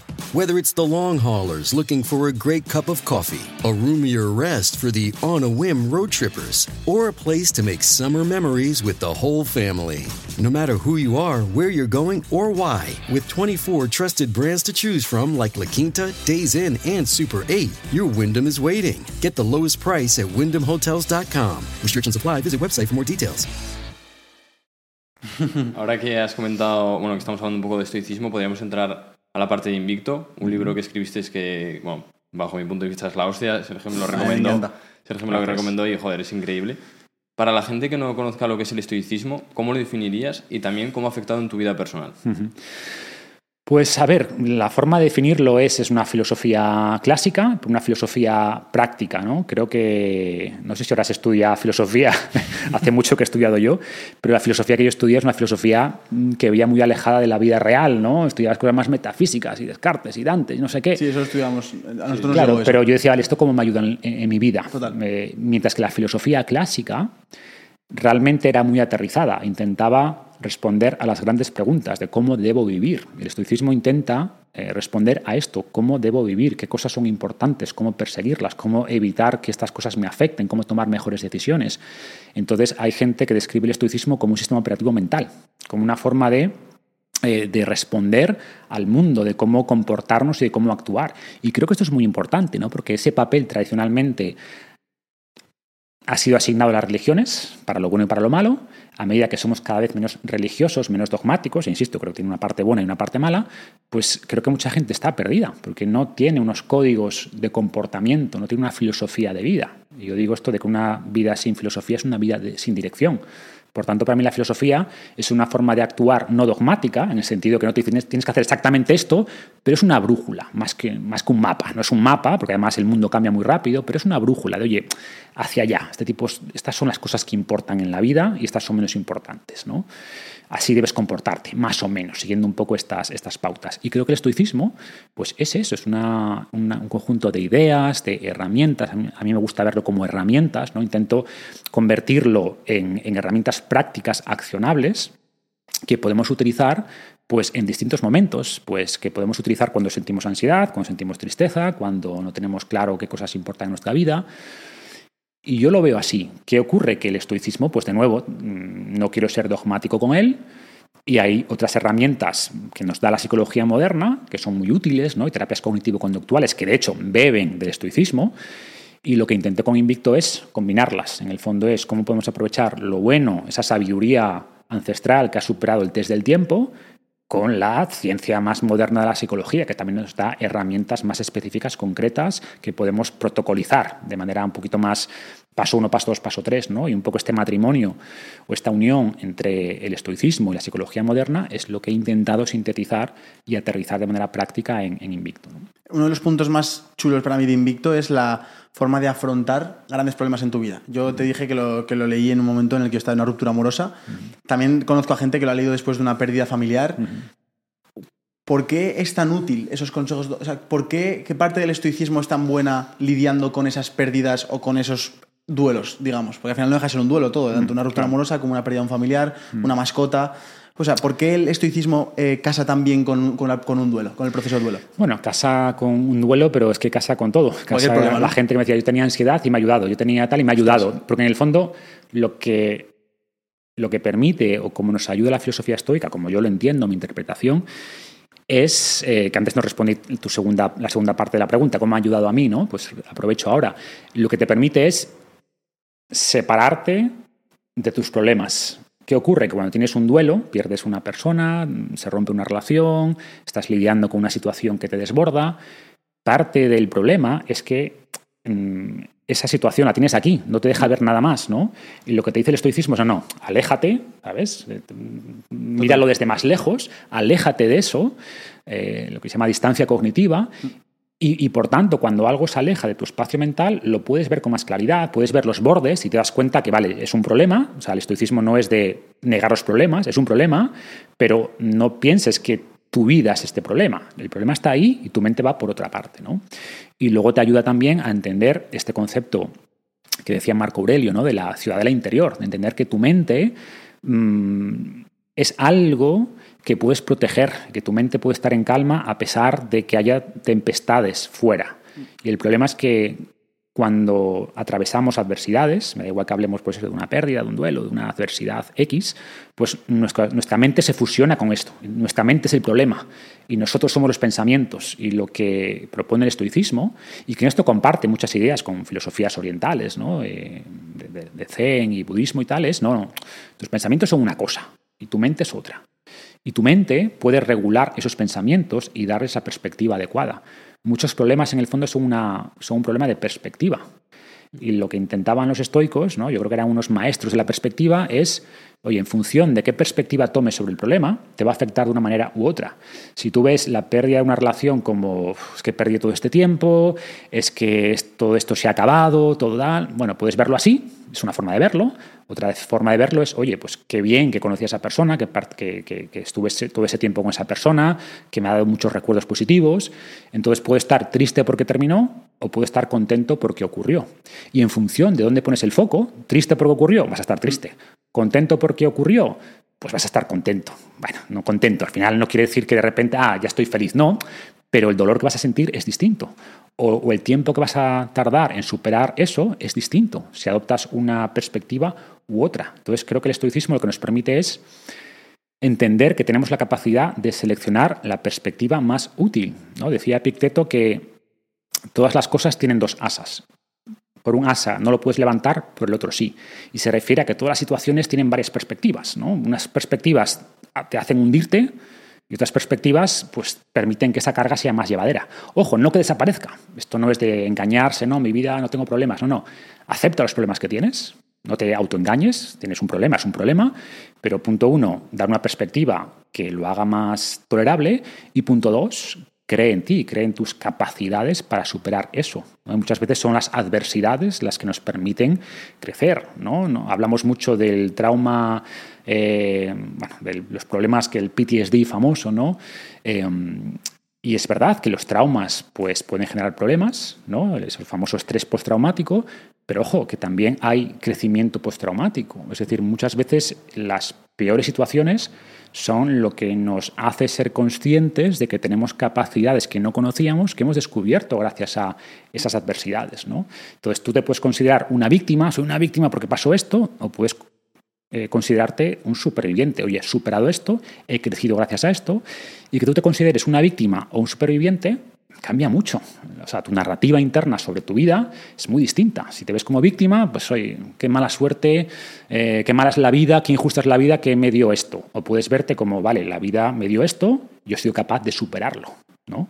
Entonces, esa narrativa que te cuenta sobre tu vida importa mucho en cómo la vas a percibir. Y el estoicismo va de esto, de mejorar esa narrativa, ¿no? de darte herramientas para enfrentar los problemas y para darles la perspectiva que va a ser más útil de cara a superarlos. El estoicismo también se acerca a la aceptación, al estar un poco más en paz, en calma. ¿Tú cómo consigues combinar esa parte de estar en calma y en paz con querer conseguir metas ambiciosas? Uh -huh. Es un muy buen punto, ¿no? Porque la gente interpreta estas herramientas del estoicismo como la aceptación, como la gratitud, como pasividad. Ah, no, esto es pasividad, eres el burro bajo la lluvia, que venga lo que venga. No, no. O sea, el estoicismo nos dice hay cosas eh, que son indiferentes preferibles. ¿no? Voy un paso más atrás. Un concepto importante del estoicismo es que todo aquello que no depende de ti es indiferente. Y, esto incluye cosas como las adversidades o como la salud, ¿no? Y que a la gente le digas que la salud es indiferente, diga, indiferente la salud no. La salud no depende de ti. Ojo, de ti depende que hagas cosas por tu salud, ¿no? Que comas bien, que hagas actividad física, todo lo que hemos comentado antes, pero puede que te cuides muchísimo, que salgas a la calle y te atropelle un coche, o que tengas un cáncer por genética, ¿no? Entonces, la salud no depende de ti. Depende de ti el esfuerzo que pones en cuidar tu salud, ¿no? Pero el, resultado no depende de ti. Pero los estoicos decían después, ¿no? Hay cosas indiferentes, pero unas cosas son indiferentes preferidas y otras no preferidas. Las, los indiferentes preferidos son pues, la salud, la amistad, el dinero, mejor tener dinero que no tenerlo, y por tanto tiene todo el sentido que persigas indiferentes preferidos persíguelos, claro que sí. Ojo, siempre que eso no implique actuar en contra de la virtud, ¿no? O sea, perseguir dinero, sí, pero si para perseguir dinero tienes que hacer cosas que violan la virtud, entonces no. Entonces, eh, el dinero pasaría de ser un indiferente preferido a algo negativo, a algo malo, ¿no? Entonces, para mí el equilibrio es ese, que hay cosas en la vida que merecen la pena perseguir y cada uno tiene sus objetivos vitales. Entonces, el estoicismo, punto no, te ayuda a identificar qué cosas son importantes y cuáles no, pero sobre todo te ayuda a estar más agradecido y estar más satisfecho mientras lo logras. O sea, yo siempre digo que si eres desgraciado mientras persigues fama, dinero, lo que sea, seguramente sigas siendo desgraciado cuando las consigas. Incluso más aún. Incluso más, porque antes podías decir, vale, soy desgraciado porque no tengo X dinero. Pero cuando consigues ese dinero o el objetivo que cada uno tenga y sigues siendo desgraciado, es mierda, ¿y ahora qué?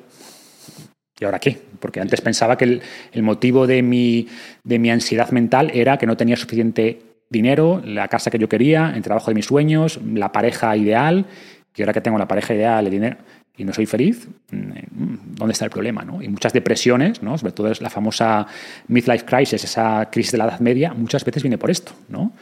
A veces viene porque asumías que a los 40, 45 ibas a lograr ciertas cosas y te das cuenta de que no, que estás muy lejos de tus objetivos, pero ojo, a veces viene por lo contrario. Llegas a esa edad, dices, coño, he conseguido todos mis sueños y, no estoy más satisfecho que a los 20, ¿qué ha pasado? ¿no? Y, de repente empiezas a buscar otras cosas.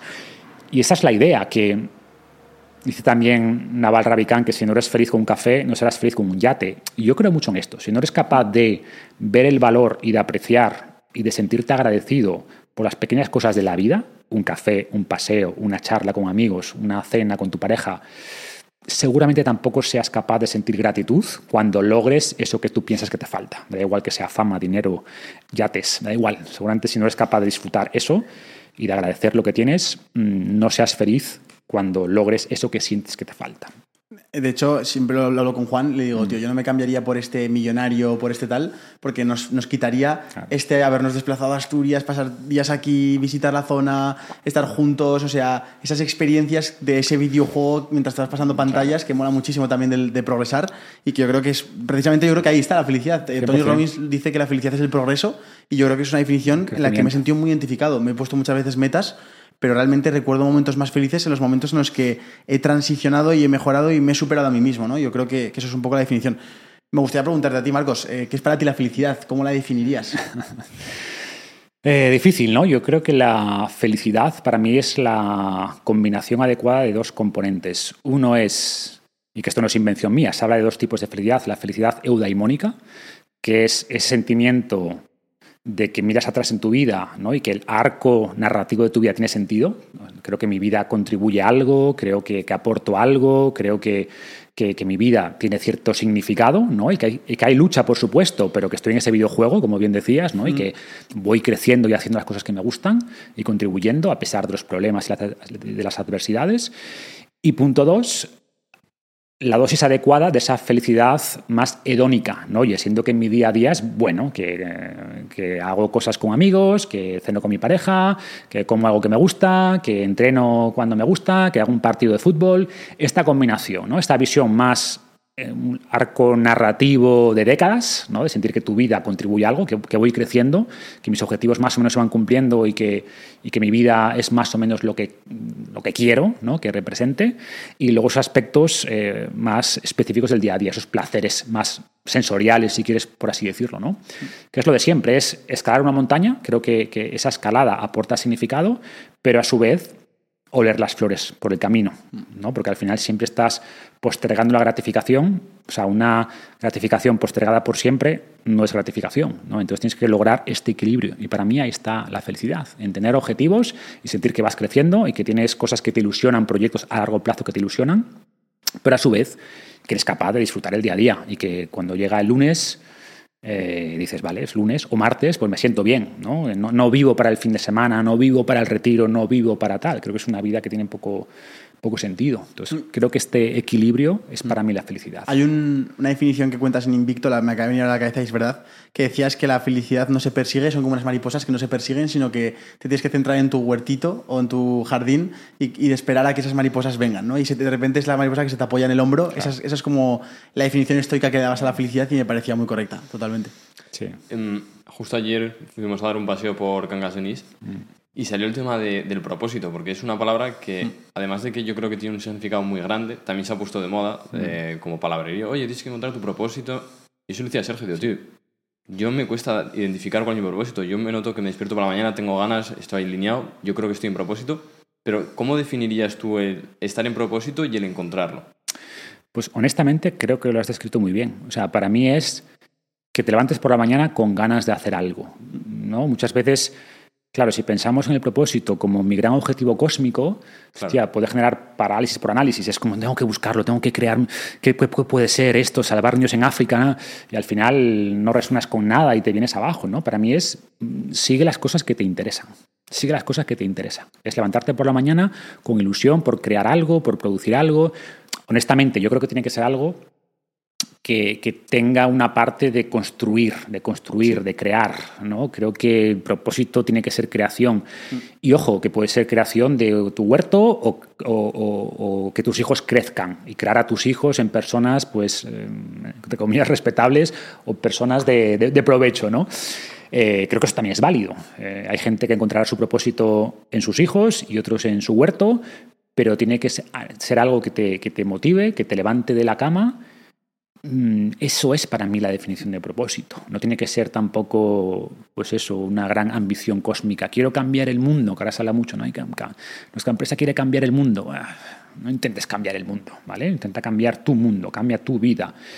Eh, persigue algo que te haga crecer, que te interese, que, que, que te motive de verdad y que no sea algo que haces para impresionar a los demás o a tus padres o a tu entorno, no, que realmente te interese, tengas esa motivación intrínseca y ya está. ¿Sabes? Y luego ya veremos ese propósito o ese interés, cómo evoluciona, cómo se manifiesta, pero creo que va por ahí, ¿no? Por, por sentir que estás creando, construyendo, creciendo.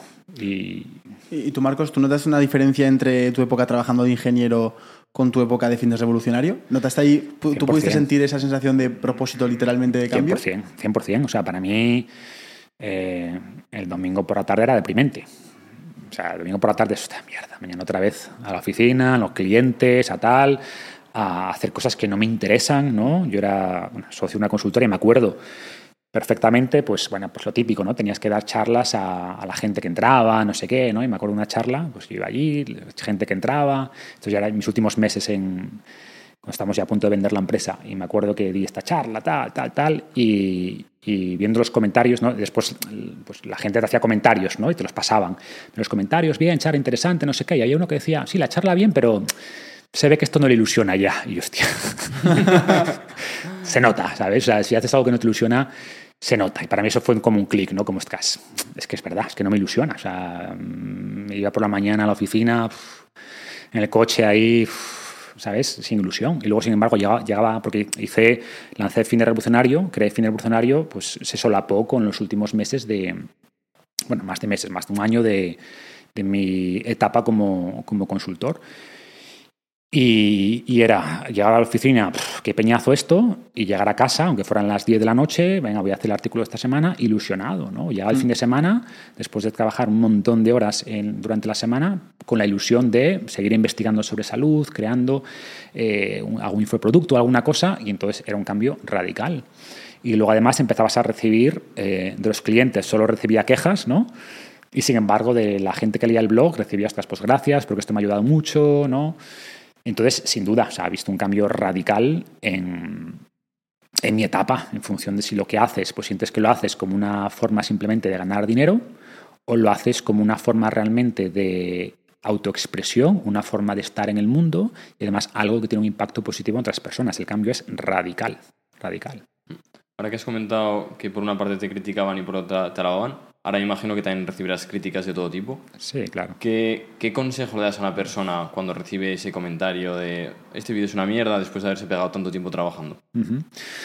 A ver, muchos. O sea, yo creo que el, el punto uno, para mí lo más importante es separarte de esto, ¿no? Es no convertirte en separar un poco tu persona pública de lo que tú eres en realidad. Entonces entender que esa gente ni saben quién eres, ni saben nada de tu vida. Entonces verlo como píxeles en una pantalla, ¿vale? Que suena un poquito deshumanizante si quieres, pero es lo que es. Yo esta persona que me critica desde yo que sé dónde, ni sabe quién soy yo, igual esta es un bot ruso, ¿sabes? Entonces, oye, esto no es real, ¿sabes? Por un lado, estos son píxeles en una pantalla. Eh, y luego recordar esto, ¿no? Lo que dicen que, creo que era Winston Churchill, que si, si paras a tirarle piedras a cada perro que ladra, nunca vas a llegar a tu destino, ¿no? Entonces, ¿qué es lo que yo quiero hacer en la vida? Es eso. Mm, Eso, mm, prestar atención a esto, ponerme a responderle, pues tú eres tonto, pues que no has entendido nada, me aporta algo a mi vida, no me aporta nada, ¿sabes? Y ojo, también sin cerrarte, creo que hay críticas, o sea, yo creo que he crecido gracias a las críticas también. Hay críticas algunas incluso malintencionadas, pero que dices, hostia, hay, algo de verdad aquí, ¿no? O sea, decía Séneca, si me dicen que soy un calvo y un feo, joder, pues tienes razón, ¿qué les vas a decir, no? Aunque sea malintencionada, pues oye, es verdad, y hay veces que puedo aprender de eso. Entonces creo que es en- entender, primero, que esa persona igual está atravesando sus propios problemas, y muchas veces es una forma se siente atacada simplemente, porque en el mundo de la salud ocurre mucho, ¿no? sobre todo en el mundo de la dietética, que la gente asocia su identidad a, su dieta. Pues si eres vegano, porque tal? Pues si yo digo que el veganismo no es lo mejor, pues igual te sientes atacado personalmente. O al revés, si digo que la dieta carnívora no es lo mejor, pues el que tenga en su, que sea en YouTube, quito carnívoro no sé qué, dirá, "Ah, eh, no tienes ni idea de nada, ¿no? Entonces, entender eso, que la gente muchas veces lo que te dicen o las críticas que hacen dice mucho más de ellos que de ti, no negarte a, aceptar que muchas críticas pueden tener al menos algo de razón que puede ayudarte a crecer, pero que en el fondo no importa. O sea, en el sentido de que tu mensaje no es para todo el mundo. Tienes que entender eso. Tu mensaje no es para todo el mundo. Entonces, muchas veces ocurre esto, ¿no? Que tenemos 100 mensajes positivos que no respondemos, ah, bien, bien, gracias, gracias, eres el mejor, ¿verdad? Eres un imbécil. Y te quedas en ese, en el que te llamo imbécil y, y toda tu energía se va hacia eso. Y ese es un problema, ¿no? Porque, como decían los estoicos, al final, si dejas que esa persona afecte tu estado mental, afecte esta, o entre en esa ciudadela interior que tienes que proteger, la estás cagando. O sea, tienes que evitar que esas personas o esos comentarios te controlen, porque estás cediendo control a otras personas, ¿no? Si te ofenden con facilidad, te controlan con facilidad. Entonces tenemos que tener mucho cuidado de ceder ese control a otras personas, ¿no? Entonces va un poco por ahí, es decir, nadie es inmune a las críticas y no hay que cerrarse a ellas, y creo que de las críticas se puede aprender, pero también entender que, que esa gente no está hablando de ti, está hablando de un personaje que cuenta algo en YouTube, que está en Instagram, que no eres tú, ¿vale? Que esa persona tendrá sus propios problemas, seguramente tu mensaje no sea para esa persona, seguramente no entendió nada de lo que estás contando y ya está, intentar aislarte de eso y concentrarte en la gente que valora, que entiende tu mensaje y que son los que realmente vas a poder ayudar, ¿no? Siempre hablas de salud, pocas veces te he visto hablar de emprendimiento y yo se lo digo, Juan, o sea, uno de los proyectos en los que más me fijo a la hora de intentar modelar es el tuyo, porque pareces un ejemplo a nivel de marca, de productos, de calidad, de todo.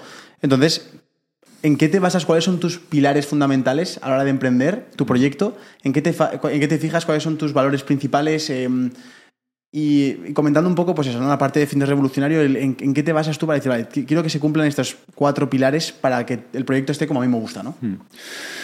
A ver, son muchas cosas. Yo siempre digo que mi modelo de negocio es muy sencillo, que en el fondo es qué cosas me han ayudado a mí, qué cosas me generan curiosidad, qué cosas me generan interés, y después convertir eso en contenido y quizás en programas que puedan ayudar a otras personas. No estoy seguro que a corto plazo esta sea la estrategia mm, que optimice facturación. Seguramente no, ¿vale? Pero sí creo que es la que optimiza dos variables que para mí son más importantes. Punto uno, sostenibilidad.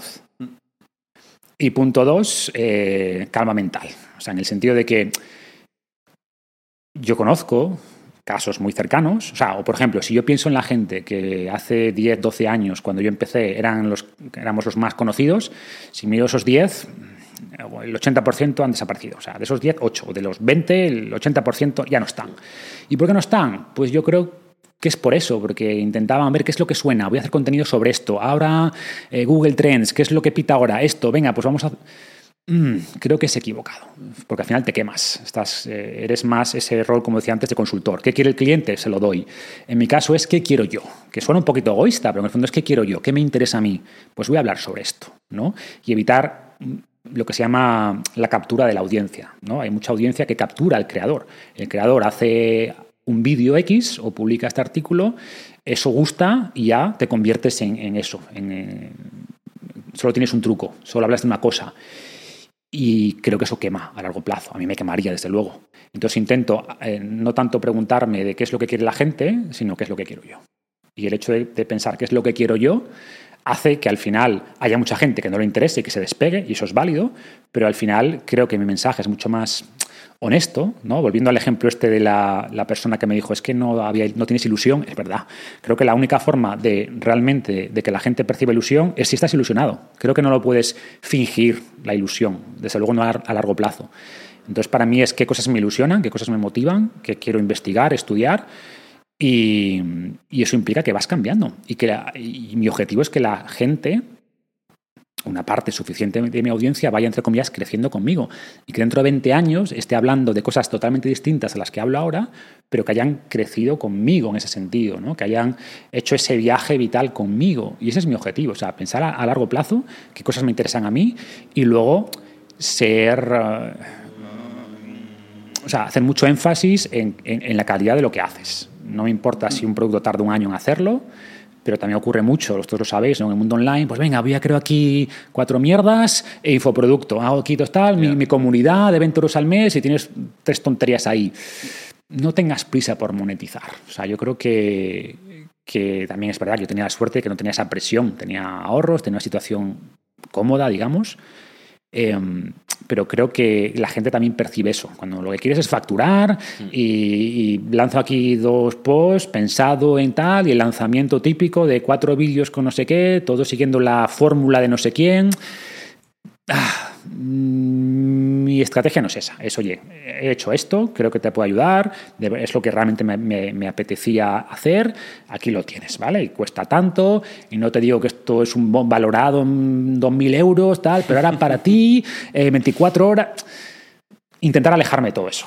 ¿Vale? E insisto, yo creo que esas cosas funcionan. Si entendemos por funcionan, que vas a facturar un X% por ciento más a corto plazo. Pero todos conocemos casos de gente que ha hecho esto, que igual ha ido muy bien dos, tres, cuatro años y que luego han desaparecido porque la gente se cansa de eso, ¿no?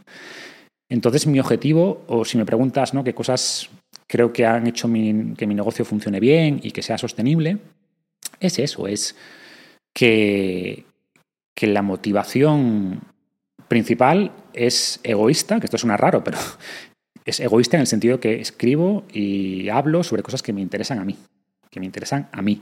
Y eso hace que sea sostenible, hace que no me queme, ¿no?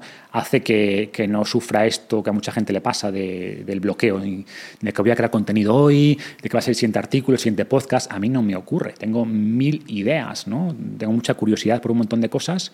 ¿Qué ocurre? Que esas son ideas que igual a mi, gente, a mi audiencia le sorprende, como cuando escribí Invicto. Pues yo sé que hay mucha gente que decía, pero ¿qué haces tú hablando ahora de estoicismo? Si yo quiero que tú hables de nutrición y de entrenamiento, o te critican no, no, es que tú no te tienes que meter en esto. ¿Por qué? ¿Sabes? ¿Quién eres tú para decirme a mí de lo que tengo que hablar? Em, entonces, te diría que si tuviera que sinte- sintetizarlo, sería esto, ¿no? O sea, haz cosas que realmente te interesen a ti en lo personal, mucho énfasis en crear productos con mucho cariño, que lo que hagas realmente sea de calidad, que sea el producto que a ti te hubiera gustado tener cuando empezaste, ¿no? Yo cuando hice Desencadenado, que fue mi primer infoproducto, yo después de muchos años en calistenia, programación, era cómo puedo hacer el producto que a mí me hubiera gustado tener cuando empecé con esto de la calistenia. Cuando hice Invicto es, después de muchos años con el estoicismo, eh, cómo puedo hacer el libro que a mí me hubiera gustado leer hace 20 años, ¿no? Y esa estrategia del producto que a ti te hubiera gustado tener cuando empezaste, eh, que sea con cariño, con cuidado y preocuparte de la gente, creo que son las claves, ¿no? Y que eso no ha cambiado. O sea, se habla mucho de los negocios online. Los negocios online son los mismos que, los negocios de toda la vida. Ahora se habla de tu marca personal. ¿Qué es tu marca personal? Tu marca personal es tu reputación. Es lo que dice la gente de ti cuando tú no estás. No es nada nuevo. Tu brand, tu personal brand es tu reputación de toda la vida, ¿no? Y al final cuidar tu reputación. Y ojo, cuidar tu reputación no implica, a ver, gestionar la crítica tal. No, es, oye, que yo mm, duerma bien por las noches, que yo sepa que he hecho lo mejor que puedo hacer, ¿no? Eso es tu reputación. Como decía Marco Aurelio, mi objetivo no es que nadie me critique, mi objetivo es no hacer nada que sea criticable, ¿no? Porque que la gente te critique no lo puedes controlar. Ahora bien, no hacer cosas criticables, que tú entiendas como criticables, ¿no? Eso sí lo puedes controlar en gran medida. ¿no? ¿Cuánto tiempo te costó llegar a vivir de fin de revolucionario? Pues, a ver, poco, la verdad. Eh, yo empecé Fines Revolucionario en agosto, septiembre del 2011, ya como pasa el tiempo, simplemente creando contenido y tal. Y un año después, más o menos, sí, creo que en octubre del 2012, si no recuerdo mal, un año, año y poco después, lancé el primer infoproducto, que fue desencadenado, como acabo de comentar. Y desencadenado, pues ya me dio suficiente, me daba suficientes ingresos mes a mes para, para vivir. Humildemente, pero me daba para vivir, ¿no? Yo en aquel momento, pues ya seguía como socio en la consultora y además tenía el blog y lo, digamos que lo compaginé pues durante un año, durante un año prácticamente, ¿no? Entonces el blog seguía creciendo y a partir de ahí, pues después ya de dejar la consultora, eh, venimos la compañía eh, y luego saqué el siguiente producto, que fue To- Efecto Kettlebell, que también funcionó bastante bien. Entonces, como un año, ¿no? Desde que saqué el primer producto, digamos que el primer producto que hice ya me daba para, para vivir razonablemente bien y a partir de ahí no ha hecho más que crecer, ¿no?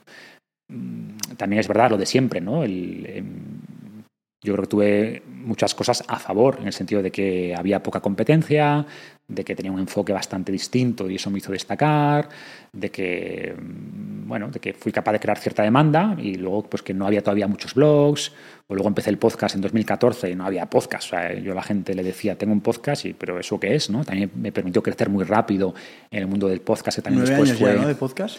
Sí, prácticamente, Joder. sí, sí, nueve años. O sea, y Entonces- tú que has estado tanto tiempo y has visto tanta gente ir y venir, si era con todo el conocimiento que tienes, se te va todo y tienes que volver a empezar la marca personal, ¿cómo lo harías?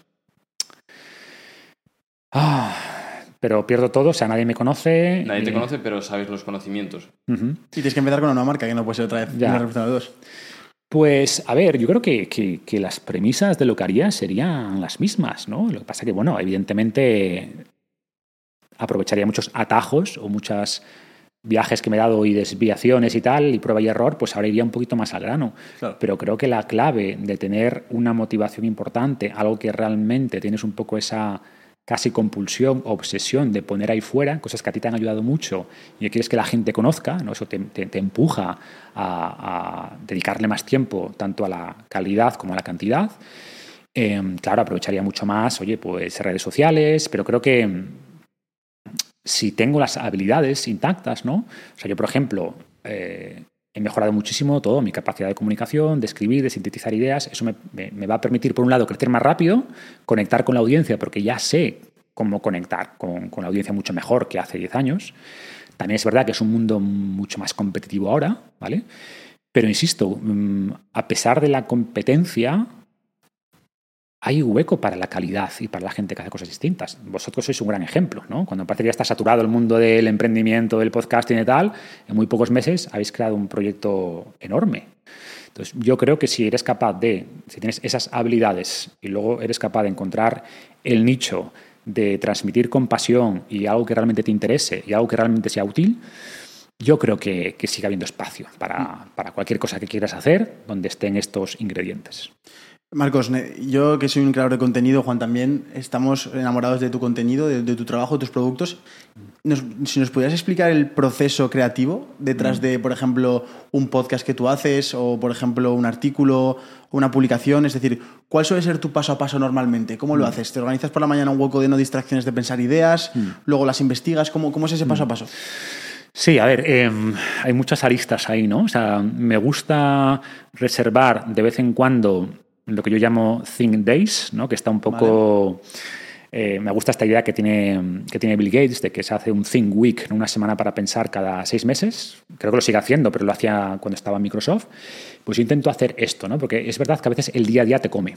Te come y te das cuenta que estás haciendo lo mismo cada vez y que igual te gusta, pero de vez en cuando hay que separarse un poco de eso y ver la foto desde más lejos. ¿no? Entonces, sobre todo cuando estoy pensando, de hecho ahora he tenido hecho este verano un par de Think Days, porque estaba, como os decía, acabo de cerrar este libro de longevidad y estoy pensando en el siguiente, ¿no? Entonces tengo tantas ideas que es, vale, pero ¿qué es lo que realmente me apetece hacer? ¿Cuál es el siguiente libro que quiero hacer? ¿Y cuál es el siguiente producto más de entrenamiento de salud que quiero hacer, ¿no? Entonces he tenido sesiones de eso porque reconozco que cuando no tengo claro lo que quiero hacer, tengo una especie de ansiedad, ¿no? Es un montón de ideas revolotando en la cabeza, ya, pero mm, ¿qué es lo siguiente? Me hace falta un poco esa claridad y cuando siento esa claridad es como que mi cabeza hace clic y de repente todo fluye mucho mejor, ¿no? Y bueno, de hecho he tenido un par de sesiones muy buenas recientes, una la semana pasada, que es como ya claridad sobre el siguiente libro. Em, entonces, cuando tengo claridad sobre qué es lo que quiero hacer, o sea, entonces punto uno, think days, ¿no? dejar espacio para pensar, brainstorming, de ahí tener un proyecto. Ojo, y cuando digo que tengo claridad, no quiere decir que tenga claro en mi cabeza ya capítulo 1, capítulo 2, no, no, tengo claro sobre qué. Luego el libro evoluciona muchísimo. O sea, por ejemplo, Invicto, desde que yo dije tengo claridad lo que quiero hacer hasta el producto final, fue evolucionando. Es un baile constante, cada día cambia un poquito, ¿no? Pero sabes que la dirección es hacia allá, ¿no? El camino es hacia allá. Luego el camino va apareciendo según lo caminas. Y luego hay una fase que yo digo de investigación. O sea, cuando tengo claridad sobre un libro, igual estoy tres meses que no escribo nada. Es simplemente de estudiar, de, oye, ¿cuáles son los papers principales que tengo que leer? ¿Cuáles son los referentes en este campo? Pues igual me leo lo que sea, ¿no? 20 libros, 200 papers. Hay una fase que es eso de, de, absorción, de absorber conocimiento, que es lo que hay ahí fuera, ¿no? ¿Simplemente lees o te haces algún tipo de apuntes como si Apuntes, claro, sí, sí, sí, sí. O sea, leo y sintetizo ideas, intento estructurar las, las ideas. Eh, destacar y a medida que voy eh, descubriendo esas ideas, voy intentando generarme un outline, ¿no? un, roadmap. Oye, pues este producto, creo que estos son los elementos principales que tiene que cubrir o cómo tengo que orientarlo. Yo creo que la, consultoría me ayudó mucho, primero la ingeniería, yo soy ingeniero, y luego la consultoría te ayuda mucho a estructurar eh, las cosas, ¿no? O sea, creo que parte del éxito de mis productos es que están muy estructurados. esto es paso uno, paso dos, hay una metodología, ¿no? Mm. Intento dar eso, como en Invicto. Yo le di muchas vueltas a Invicto para dar esa metodología. No quería que fuera pues, capitulitos cortos sobre tal, no quiero que tenga cierta metodología, de ahí lo de visualiza con claridad, actúa con determinación, resiste con disciplina. Quería como intentar sistematizar, que no siempre se puede, pero intentar sistematizar ese proceso de cambio, ¿no? Entonces le doy muchas vueltas a eso. ¿Cuál es la mejor forma? No solo de divulgar esto, sino de traducirlo en pasos, en cierta metodología, que la gente sepa dónde empezar, cuál es el paso 2, cuál es el paso 3, cuál es el objetivo final. Entonces hay una fase que es como de investigación, de ver un poco esa metodología, esa estructura que va a tener, y luego ya empieza la parte más de, trabajo, de decir, vale, estos son los grandes capítulos, pasos, etcétera. Bueno, pues vamos poco a poco trabajando en ellos, ¿no? Entonces intento que cada día tengo como... Em, intento hacer al menos dos bloques de trabajo concentrado de proyectos que yo llamo de largo plazo, que es esto, ¿no? El siguiente producto, el siguiente libro, etcétera, y al menos otros dos bloques de trabajo de 30 45 minutos más de corto plazo. Y corto plazo es el siguiente podcast, el siguiente artículo, el contenido de Instagram de la semana, etcétera, ¿no? Intento separar largo plazo de corto plazo y cada día, que no siempre lo consigo, pero que cada día haya un par de bloques de trabajo concentrado de proyectos a largo plazo y un par de bloques de trabajo concentrado de cosas de corto plazo. Ahora que estás hablando de, concentrado, uno de los mayores problemas que creo que va a haber dentro de los próximos años es la atención. 100%. En estos bloques que haces de estar concentrado, de mirar a largo plazo, ¿cómo haces para mantener la atención durante dos, tres horas? Bueno, no son dos o tres horas, no puedo. yo soy, para bien o para mal, eh, que esto creo que cada uno tiene que conocerse, ¿no? O sea, yo, por ejemplo, me preguntan, ¿qué libro estás leyendo ahora? Pues está leyendo 10 libros. O sea, mm, bueno, cuando llegasteis tenía aquí un lío de libros, son los libros que estoy leyendo ahora. Puede haber 8 o 10 libros que estoy leyendo. Eh, a mí me cuesta concentrarme en una cosa mucho tiempo, me cuesta. Y por eso a mí me funciona esto de, de en un día trabajar en varios proyectos a la vez. ¿no? Sin embargo, hay mucha gente que no puede hacer eso, que funciona mejor lo que tú dices, oye, hoy solo voy a dedicarme a esto. Eso es, mm, creo que no hay una estrategia mejor que otra, es la que te funcione a ti. O sea, yo, por ejemplo, cuando estudiaba en la carrera era así. Yo no podía estar toda la mañana estudiando lo mismo. Y había gente que sí, estaba tres días estudiando la misma materia. Yo no podía.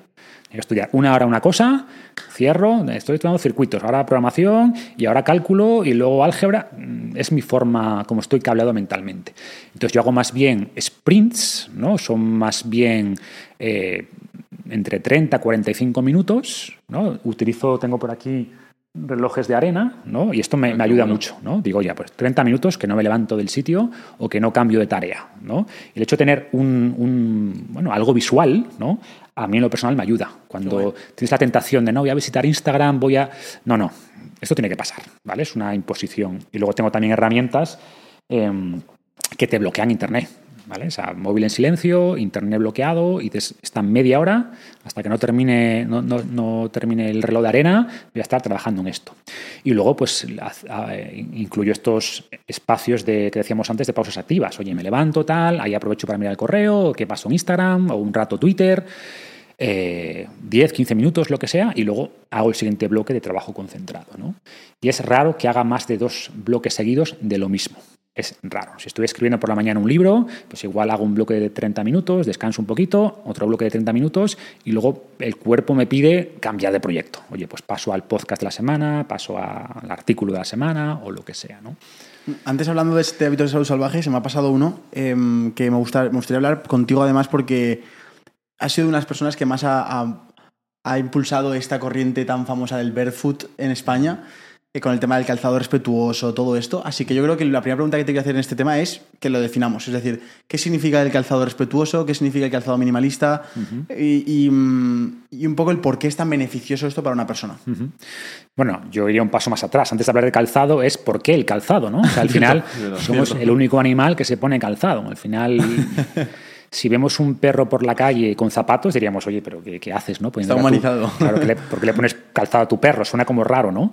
Eh, nuestros pies están perfectamente adaptados a, no llevar nada, ¿no? A, caminar directamente sobre el suelo. De hecho, los pies tienen una riqueza sensorial muy similar a la de las manos.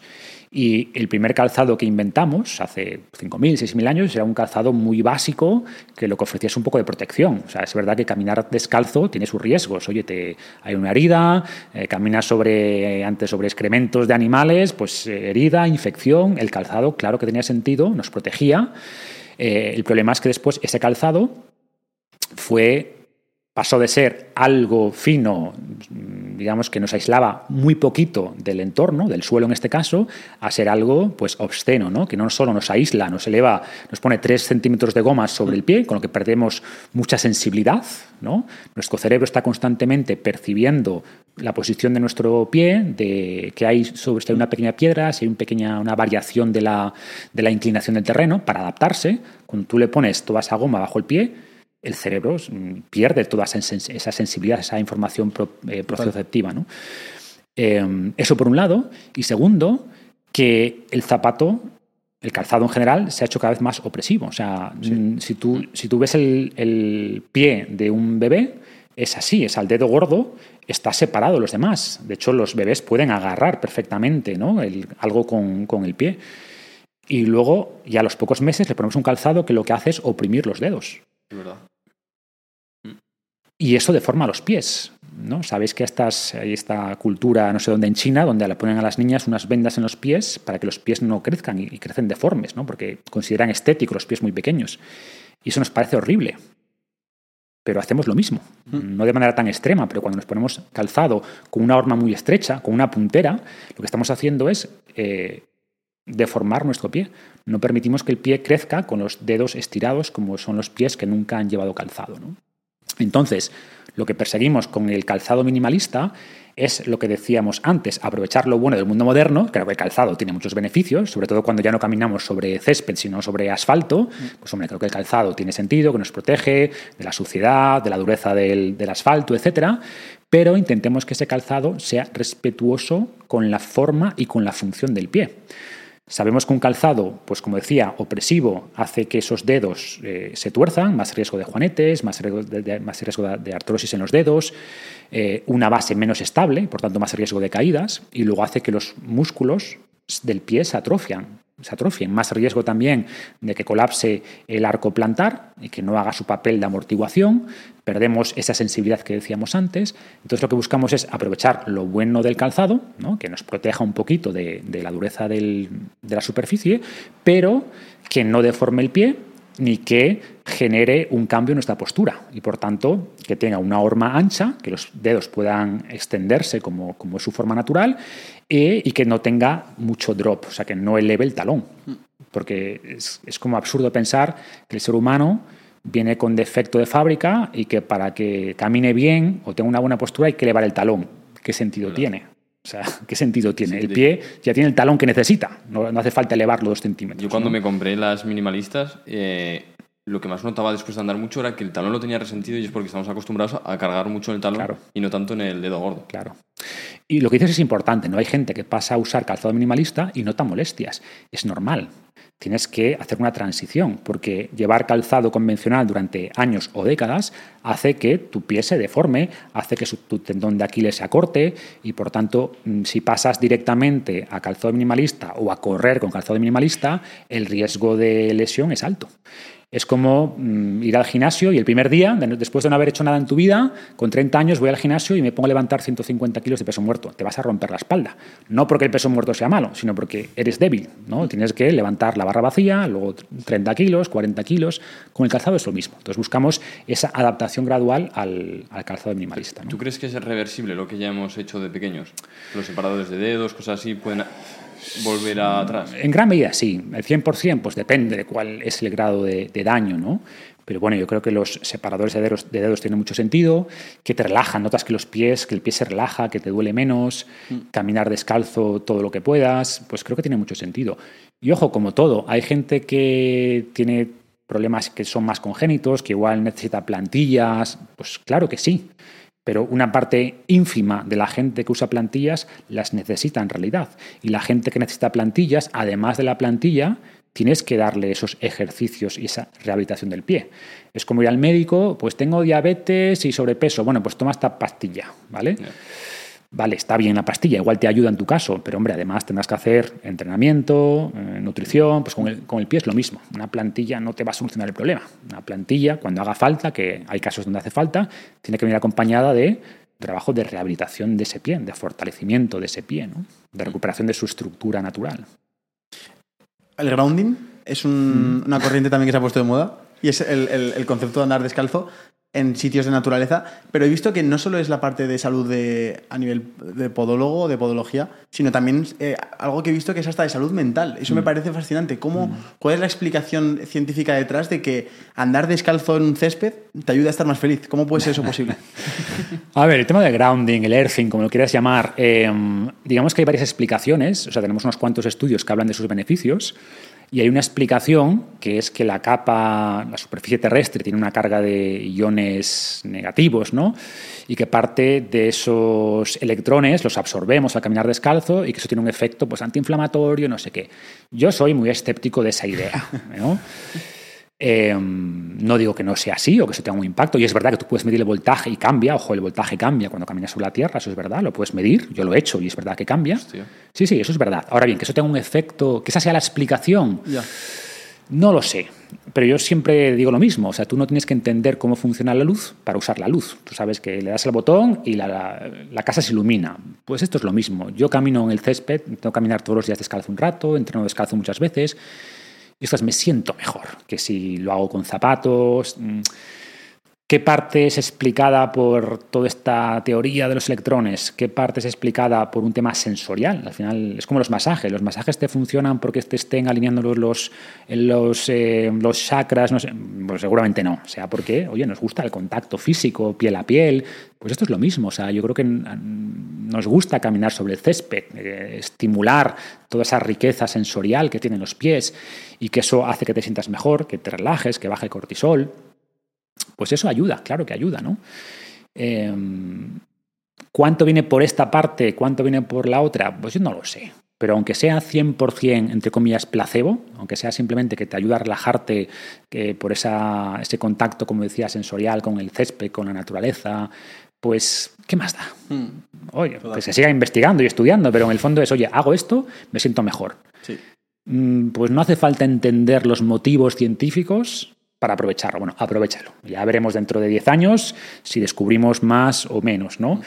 Para mí un poco es lo mismo que la naturaleza. Pues sabemos que exponernos a la naturaleza nos hace sentir, sentir mejor y hay muchas explicaciones. Está el tema de que restauramos la atención, está el tema de unos compuestos volátiles que segregan las plantas que se llaman fitoncidas, fitoncidas que nos hacen pues también reducir el cortisol, etcétera. Bueno, pues habrá muchos mecanismos, ¿no? Pero lo importante es que si sales a caminar por la montaña o caminas por la playa y te bañas, te sientes mejor. Bueno, pues hazlo. No sabemos exactamente qué combinación de factores producen el resultado final, pero si el resultado final es bueno y es que te sientes mejor, pues haz más de eso. ¿no? Bueno, por mi parte ha sido increíble. Muchas gracias por, venir al, al, podcast. Y luego ya, como última parte, estamos haciendo una cosa que es qué plan nos das a nosotros. Entonces, en tu caso, nos gustaría que nos dieras un plan sobre salud. Tenemos 22 años, eh, ya nos ves más o menos el aspecto que tenemos, si estamos jodidos o no. Y, Mejor que la mayoría de chavales de vuestra edad. Y luego también de cara a las redes sociales, porque me ha gustado mucho los valores que tienes en redes sociales. A ver, soy un poco reacio a dar planes porque creo que cada uno tiene que recorrer su camino, ¿no? Pero bueno, a ver, si yo me... Primero, felicidades, porque muy, muy pocos chavales de 22 años tienen vuestras inquietudes ¿no? y vuestro un propósito tan claro y que ayuda a tanta gente. Yo creo que la, idea de, perseguir un poco lo que os ilusiona y de pensar en largo plazo es la clave. ¿no? Y entender que el cuerpo que tenéis ahora es el que tendréis cuando tengáis mi edad, el que tendréis a los 80. ¿no? Me gusta un poco esto que dice Warren Buffett, es imagínate que tienes un coche, te dan un coche a los 20 años y que ese es el único coche que vas a tener toda tu vida. ¿Cuánto lo cuidarías? O sea, cuidarías ese coche, pero vamos, el mantenimiento perfecto, cambiar el aceite cuando toca. Bueno, pues eso es nuestro cuerpo. Y sin embargo, nuestro cuerpo lo tratamos como si fuera un coche de alquiler, ¿no? Entonces, entender eso y actuar en consecuencia sin tampoco obsesionarse, ¿no? Creo que, oye, hay que hacer cosas que quizás desde el punto de vista de salud física no son lo óptimo, pero tienen beneficios a nivel de salud, ¿no? Por ejemplo, hay gente que, es, que por intentar mantener cierta pureza de salud, pues quedan menos con los amigos, porque es que, claro, si con los amigos, pues igual comemos pizza, o igual luego, claro, una cerveza, pues igual para tu salud. A largo plazo es mejor esa pizza con cerveza y tus amigos que quedarte en casa, ¿sabes? Con tu ensalada y tu agua mineral. Entonces, intentar también equilibrar todos esos aspectos de la salud, que la salud es mucho más que, que nutrición o que actividad física. Y fue con el pareto, ¿no? O sea, cuál es el 20% de cosas que puedo hacer sin, obsesionar, sin obsesionarme para lograr esos resultados a largo plazo, ¿vale? Pero que no hay mucho más. Y a nivel de redes sociales, pues, mm, insisto, yo creo que es, oye, ¿qué cosas os motivan a vosotros? ¿Qué mensajes os hubieran gustado que os dieran a vosotros hace unos años, ¿no? Bueno, en vuestro caso habéis empezado hace muy poquito, eh, pues oye, ¿cómo podéis ayudar a la gente que viene detrás de vosotros? Sois muy jóvenes, pero ya tenéis una experiencia, ¿no? Yo pienso mucho en esto, o sea, qué cosas me han ayudado a mí y, que, y, cómo eso puede ayudar a los demás. Y en vuestro caso, pues ya tenéis una trayectoria y ya, a pesar de vuestra corta edad, ya sois referentes para chavales que vienen detrás de vosotros, ojo, gente mucho mayor que vosotros, pero que quiere recorrer ese camino, ¿no? Entonces creo que es, eso, o sea, mantener un poco la, motivación, no seáis eh, cautivos de la audiencia, o sea, explorar, creo que mirar las métricas está muy bien, sí, pero tiene ese peligro, ¿no? Va, veo que esto funciona muy bien, venga, pues voy a hacer más de lo mismo. Sí, pero ¿es lo que realmente os apetece hacer? Y si realmente no es lo que os apetece hacer, ignorar las métricas, ¿no? Yo creo que, creo que quizás a corto plazo no sea lo que más os ayuda, pero creo que a largo plazo o sea, el gran riesgo de esto que hacemos es que nos quememos. es quemarse. Yo, hay mucha gente quemada y mucha gente que después se quema y desaparece. Entonces, para mí, a largo plazo, la, la clave para no quemarse es eso. O sea, qué es lo que me motiva a mí a hacer, qué es lo que quiero hacer, qué intereses persigo de verdad y no ser tan esclavo de las métricas o de lo que YouTube valora o de que o lo que va a dar más clics en, o más likes en Instagram. Ojo, no digo que lo ignoremos, desde luego, al final es un negocio, ¿vale? Esas métricas hay que mirarlas y, y son parte, eh, son un factor que va a contribuir a las decisiones que tomemos como negocio, pero no puede, ese tipo de métricas para mí, no pueden pesar más que los aspectos más de interés personal y qué cosas me motivan y qué cosas quiero explorar. ¿no? Creo que hay que lograr ese equilibrio, pero priorizando esta parte más personal. Muy bien, Marcos. Pues nada, ahora vamos a pasar a las últimas dos preguntas, tres preguntas de- del plan. Eso es. Y, y gracias por estar en Tengo un Plan. Gracias por, por tu tiempo, gracias por tu trabajo y gracias por tus libros y por todo lo que haces. Nada. Y espero vernos pronto en el futuro. Seguro que se ha sido un placer de verdad y ánimo con el proyecto, que lo estés haciendo muy bien. Chao.